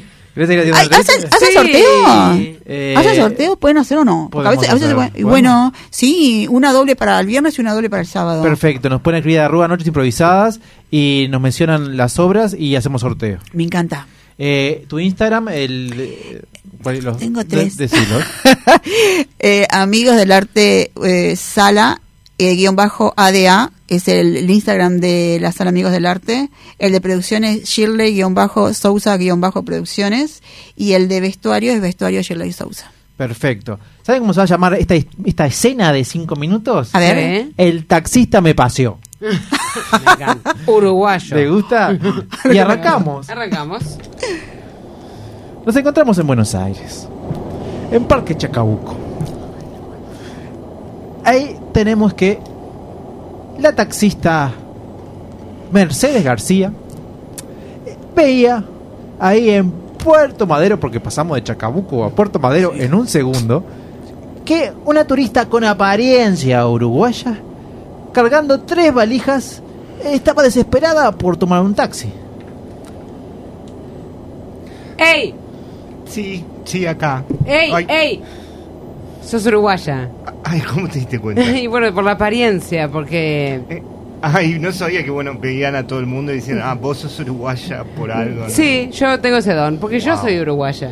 No me digas. Sí, exactamente. Qué increíble. ¿Viste? Bueno, estoy, estoy muy apurada. ¿Qué- a, dónde, ¿A dónde vas? No Te sé. llevo. Tengo que ir a encontrar un lugar para dormir porque, bueno, eh, estoy muy enojada. Y así fue que la eh, Mercedes García, la taxista, llevó a recorrer, no a pasear, a la turista uruguaya llamada Magdalena. Y dieron vueltas y vueltas, pasaron un par de horas y la turista uruguaya le preguntó con una sarcástica duda si la estaba paseando o la estaba llevando al hotel más cercano. Y bueno, y por ahí vemos este corrientes. Eh, pero estamos yendo al hotel, ahí ¿verdad? está Flor. Ay, mira qué lindo. Ay, allá. ¿Y hay esa parte de lugar? allá, Palermo. Decime si hay lugar. Eh, no, eso no importa. Y allá, eh, por aquel lado está. Pero tengo que el quedar cerca de la calle Olleros. La turista, desesperada, le dijo, parame el taxi que me bajo acá. Pero ¿cómo te vas a bajar, Magdalena? No, no, es que no, no puedo, no puedo ya. Yo ya tendría que estar en el hotel. Magdalena bajó y entró al primer hotel que estaba a la vuelta.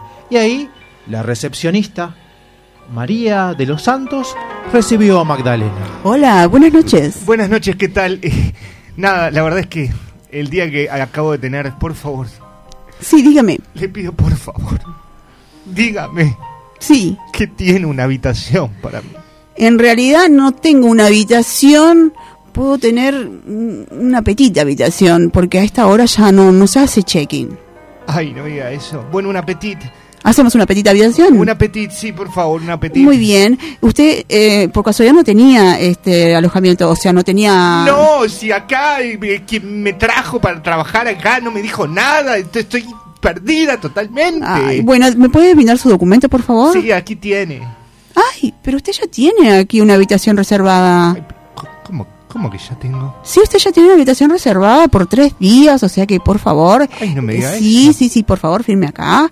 Este ya está paga y puede subir a su habitación. ¿Ya está todo le- pago? Sí, está todo pago. Ay, no te puedo creer. La historia es que la persona que había contratado a Magdalena había reservado ese hotel y ella de casualidad llegó hasta ahí. Pero para sorpresa de ella, ese futuro empleador no tenía mucho dinero. Y en realidad, lo que para Magdalena era la calle Lleros, la recepcionista de Los Santos había interpretado como caballeros. Así que, como el baño de caballeros era lo único disponible, le cambió el carterito, borró la etiqueta de caballeros y le puso 707. Magdalena entró y vio que no había cama, solamente había waters. Pero la señora de los Santos le intentó explicar que era una habitación moderna de Buenos Aires. Sí, Magdalena, no se preocupe. En realidad, vio que yo le dije que eran petit, eh, petit habitaciones. Era una petita habitación, pero yo no pedí un baño público, señora. Bueno, pero ya le queda ahí. Usted no tiene que estar caminando hacia ningún lado. Ya, ya se encuentra Esto en fue el lo lugar. que me reservó. Le dejo las tres maletas acá, una sobre el lavabo y una sobre el water y otra sobre el Ay, bidet. no, sobre Pero el taxista cerró la puerta del baño. Y quedaron los tres adentro. Hola.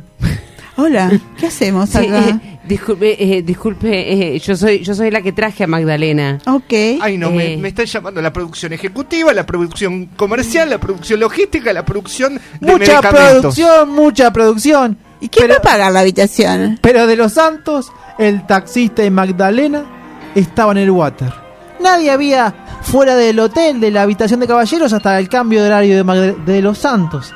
Así que los tres, las tres, acordaron quedarse ahí, pasar la noche y molestarse lo menos posible. Eh, si yo me acuesto acá, en realidad, entre el, entre el water y la ducha... Yo canto eh, water. yo- no, pero capaz que eh, eh, entramos acostados en el piso, ¿no? No, yo canto valija. Ah, Canto- bien. me- me- inteligente. es como más de- blandita. De los santos. Y sí, estoy acostumbrada yo. Sí. Este hotel es así. Eh, bueno, yo les digo, si ustedes alguna vez necesitan un viaje, eh, yo la llevo gratis, porque la verdad que casi que me siento familia. Y de ahí salió un nuevo acuerdo comercial. Primero que nada se inventaron las habitaciones petit en los baños y el taxista obtuvo muchos viajes a futuro con estas nuevas personas, como la señora de los Santos, Shirley Sousa, como el taxista Mercedes García, como Magdalena y Johan Agobián, como nuestro querido operador Rafa. Y bueno, nos vemos la semana que viene. Shirley, muchísimas gracias por estar acá. A ustedes, un placer. Gracias por invitarme. Invítenme más seguido que vengo, ¿tá? Sí, amigos del arte, amigos del arte. ¿Con quién nos quedamos, Andrés? ¿Con Gol de Medianoche? Gol de Medianoche. Nos vemos.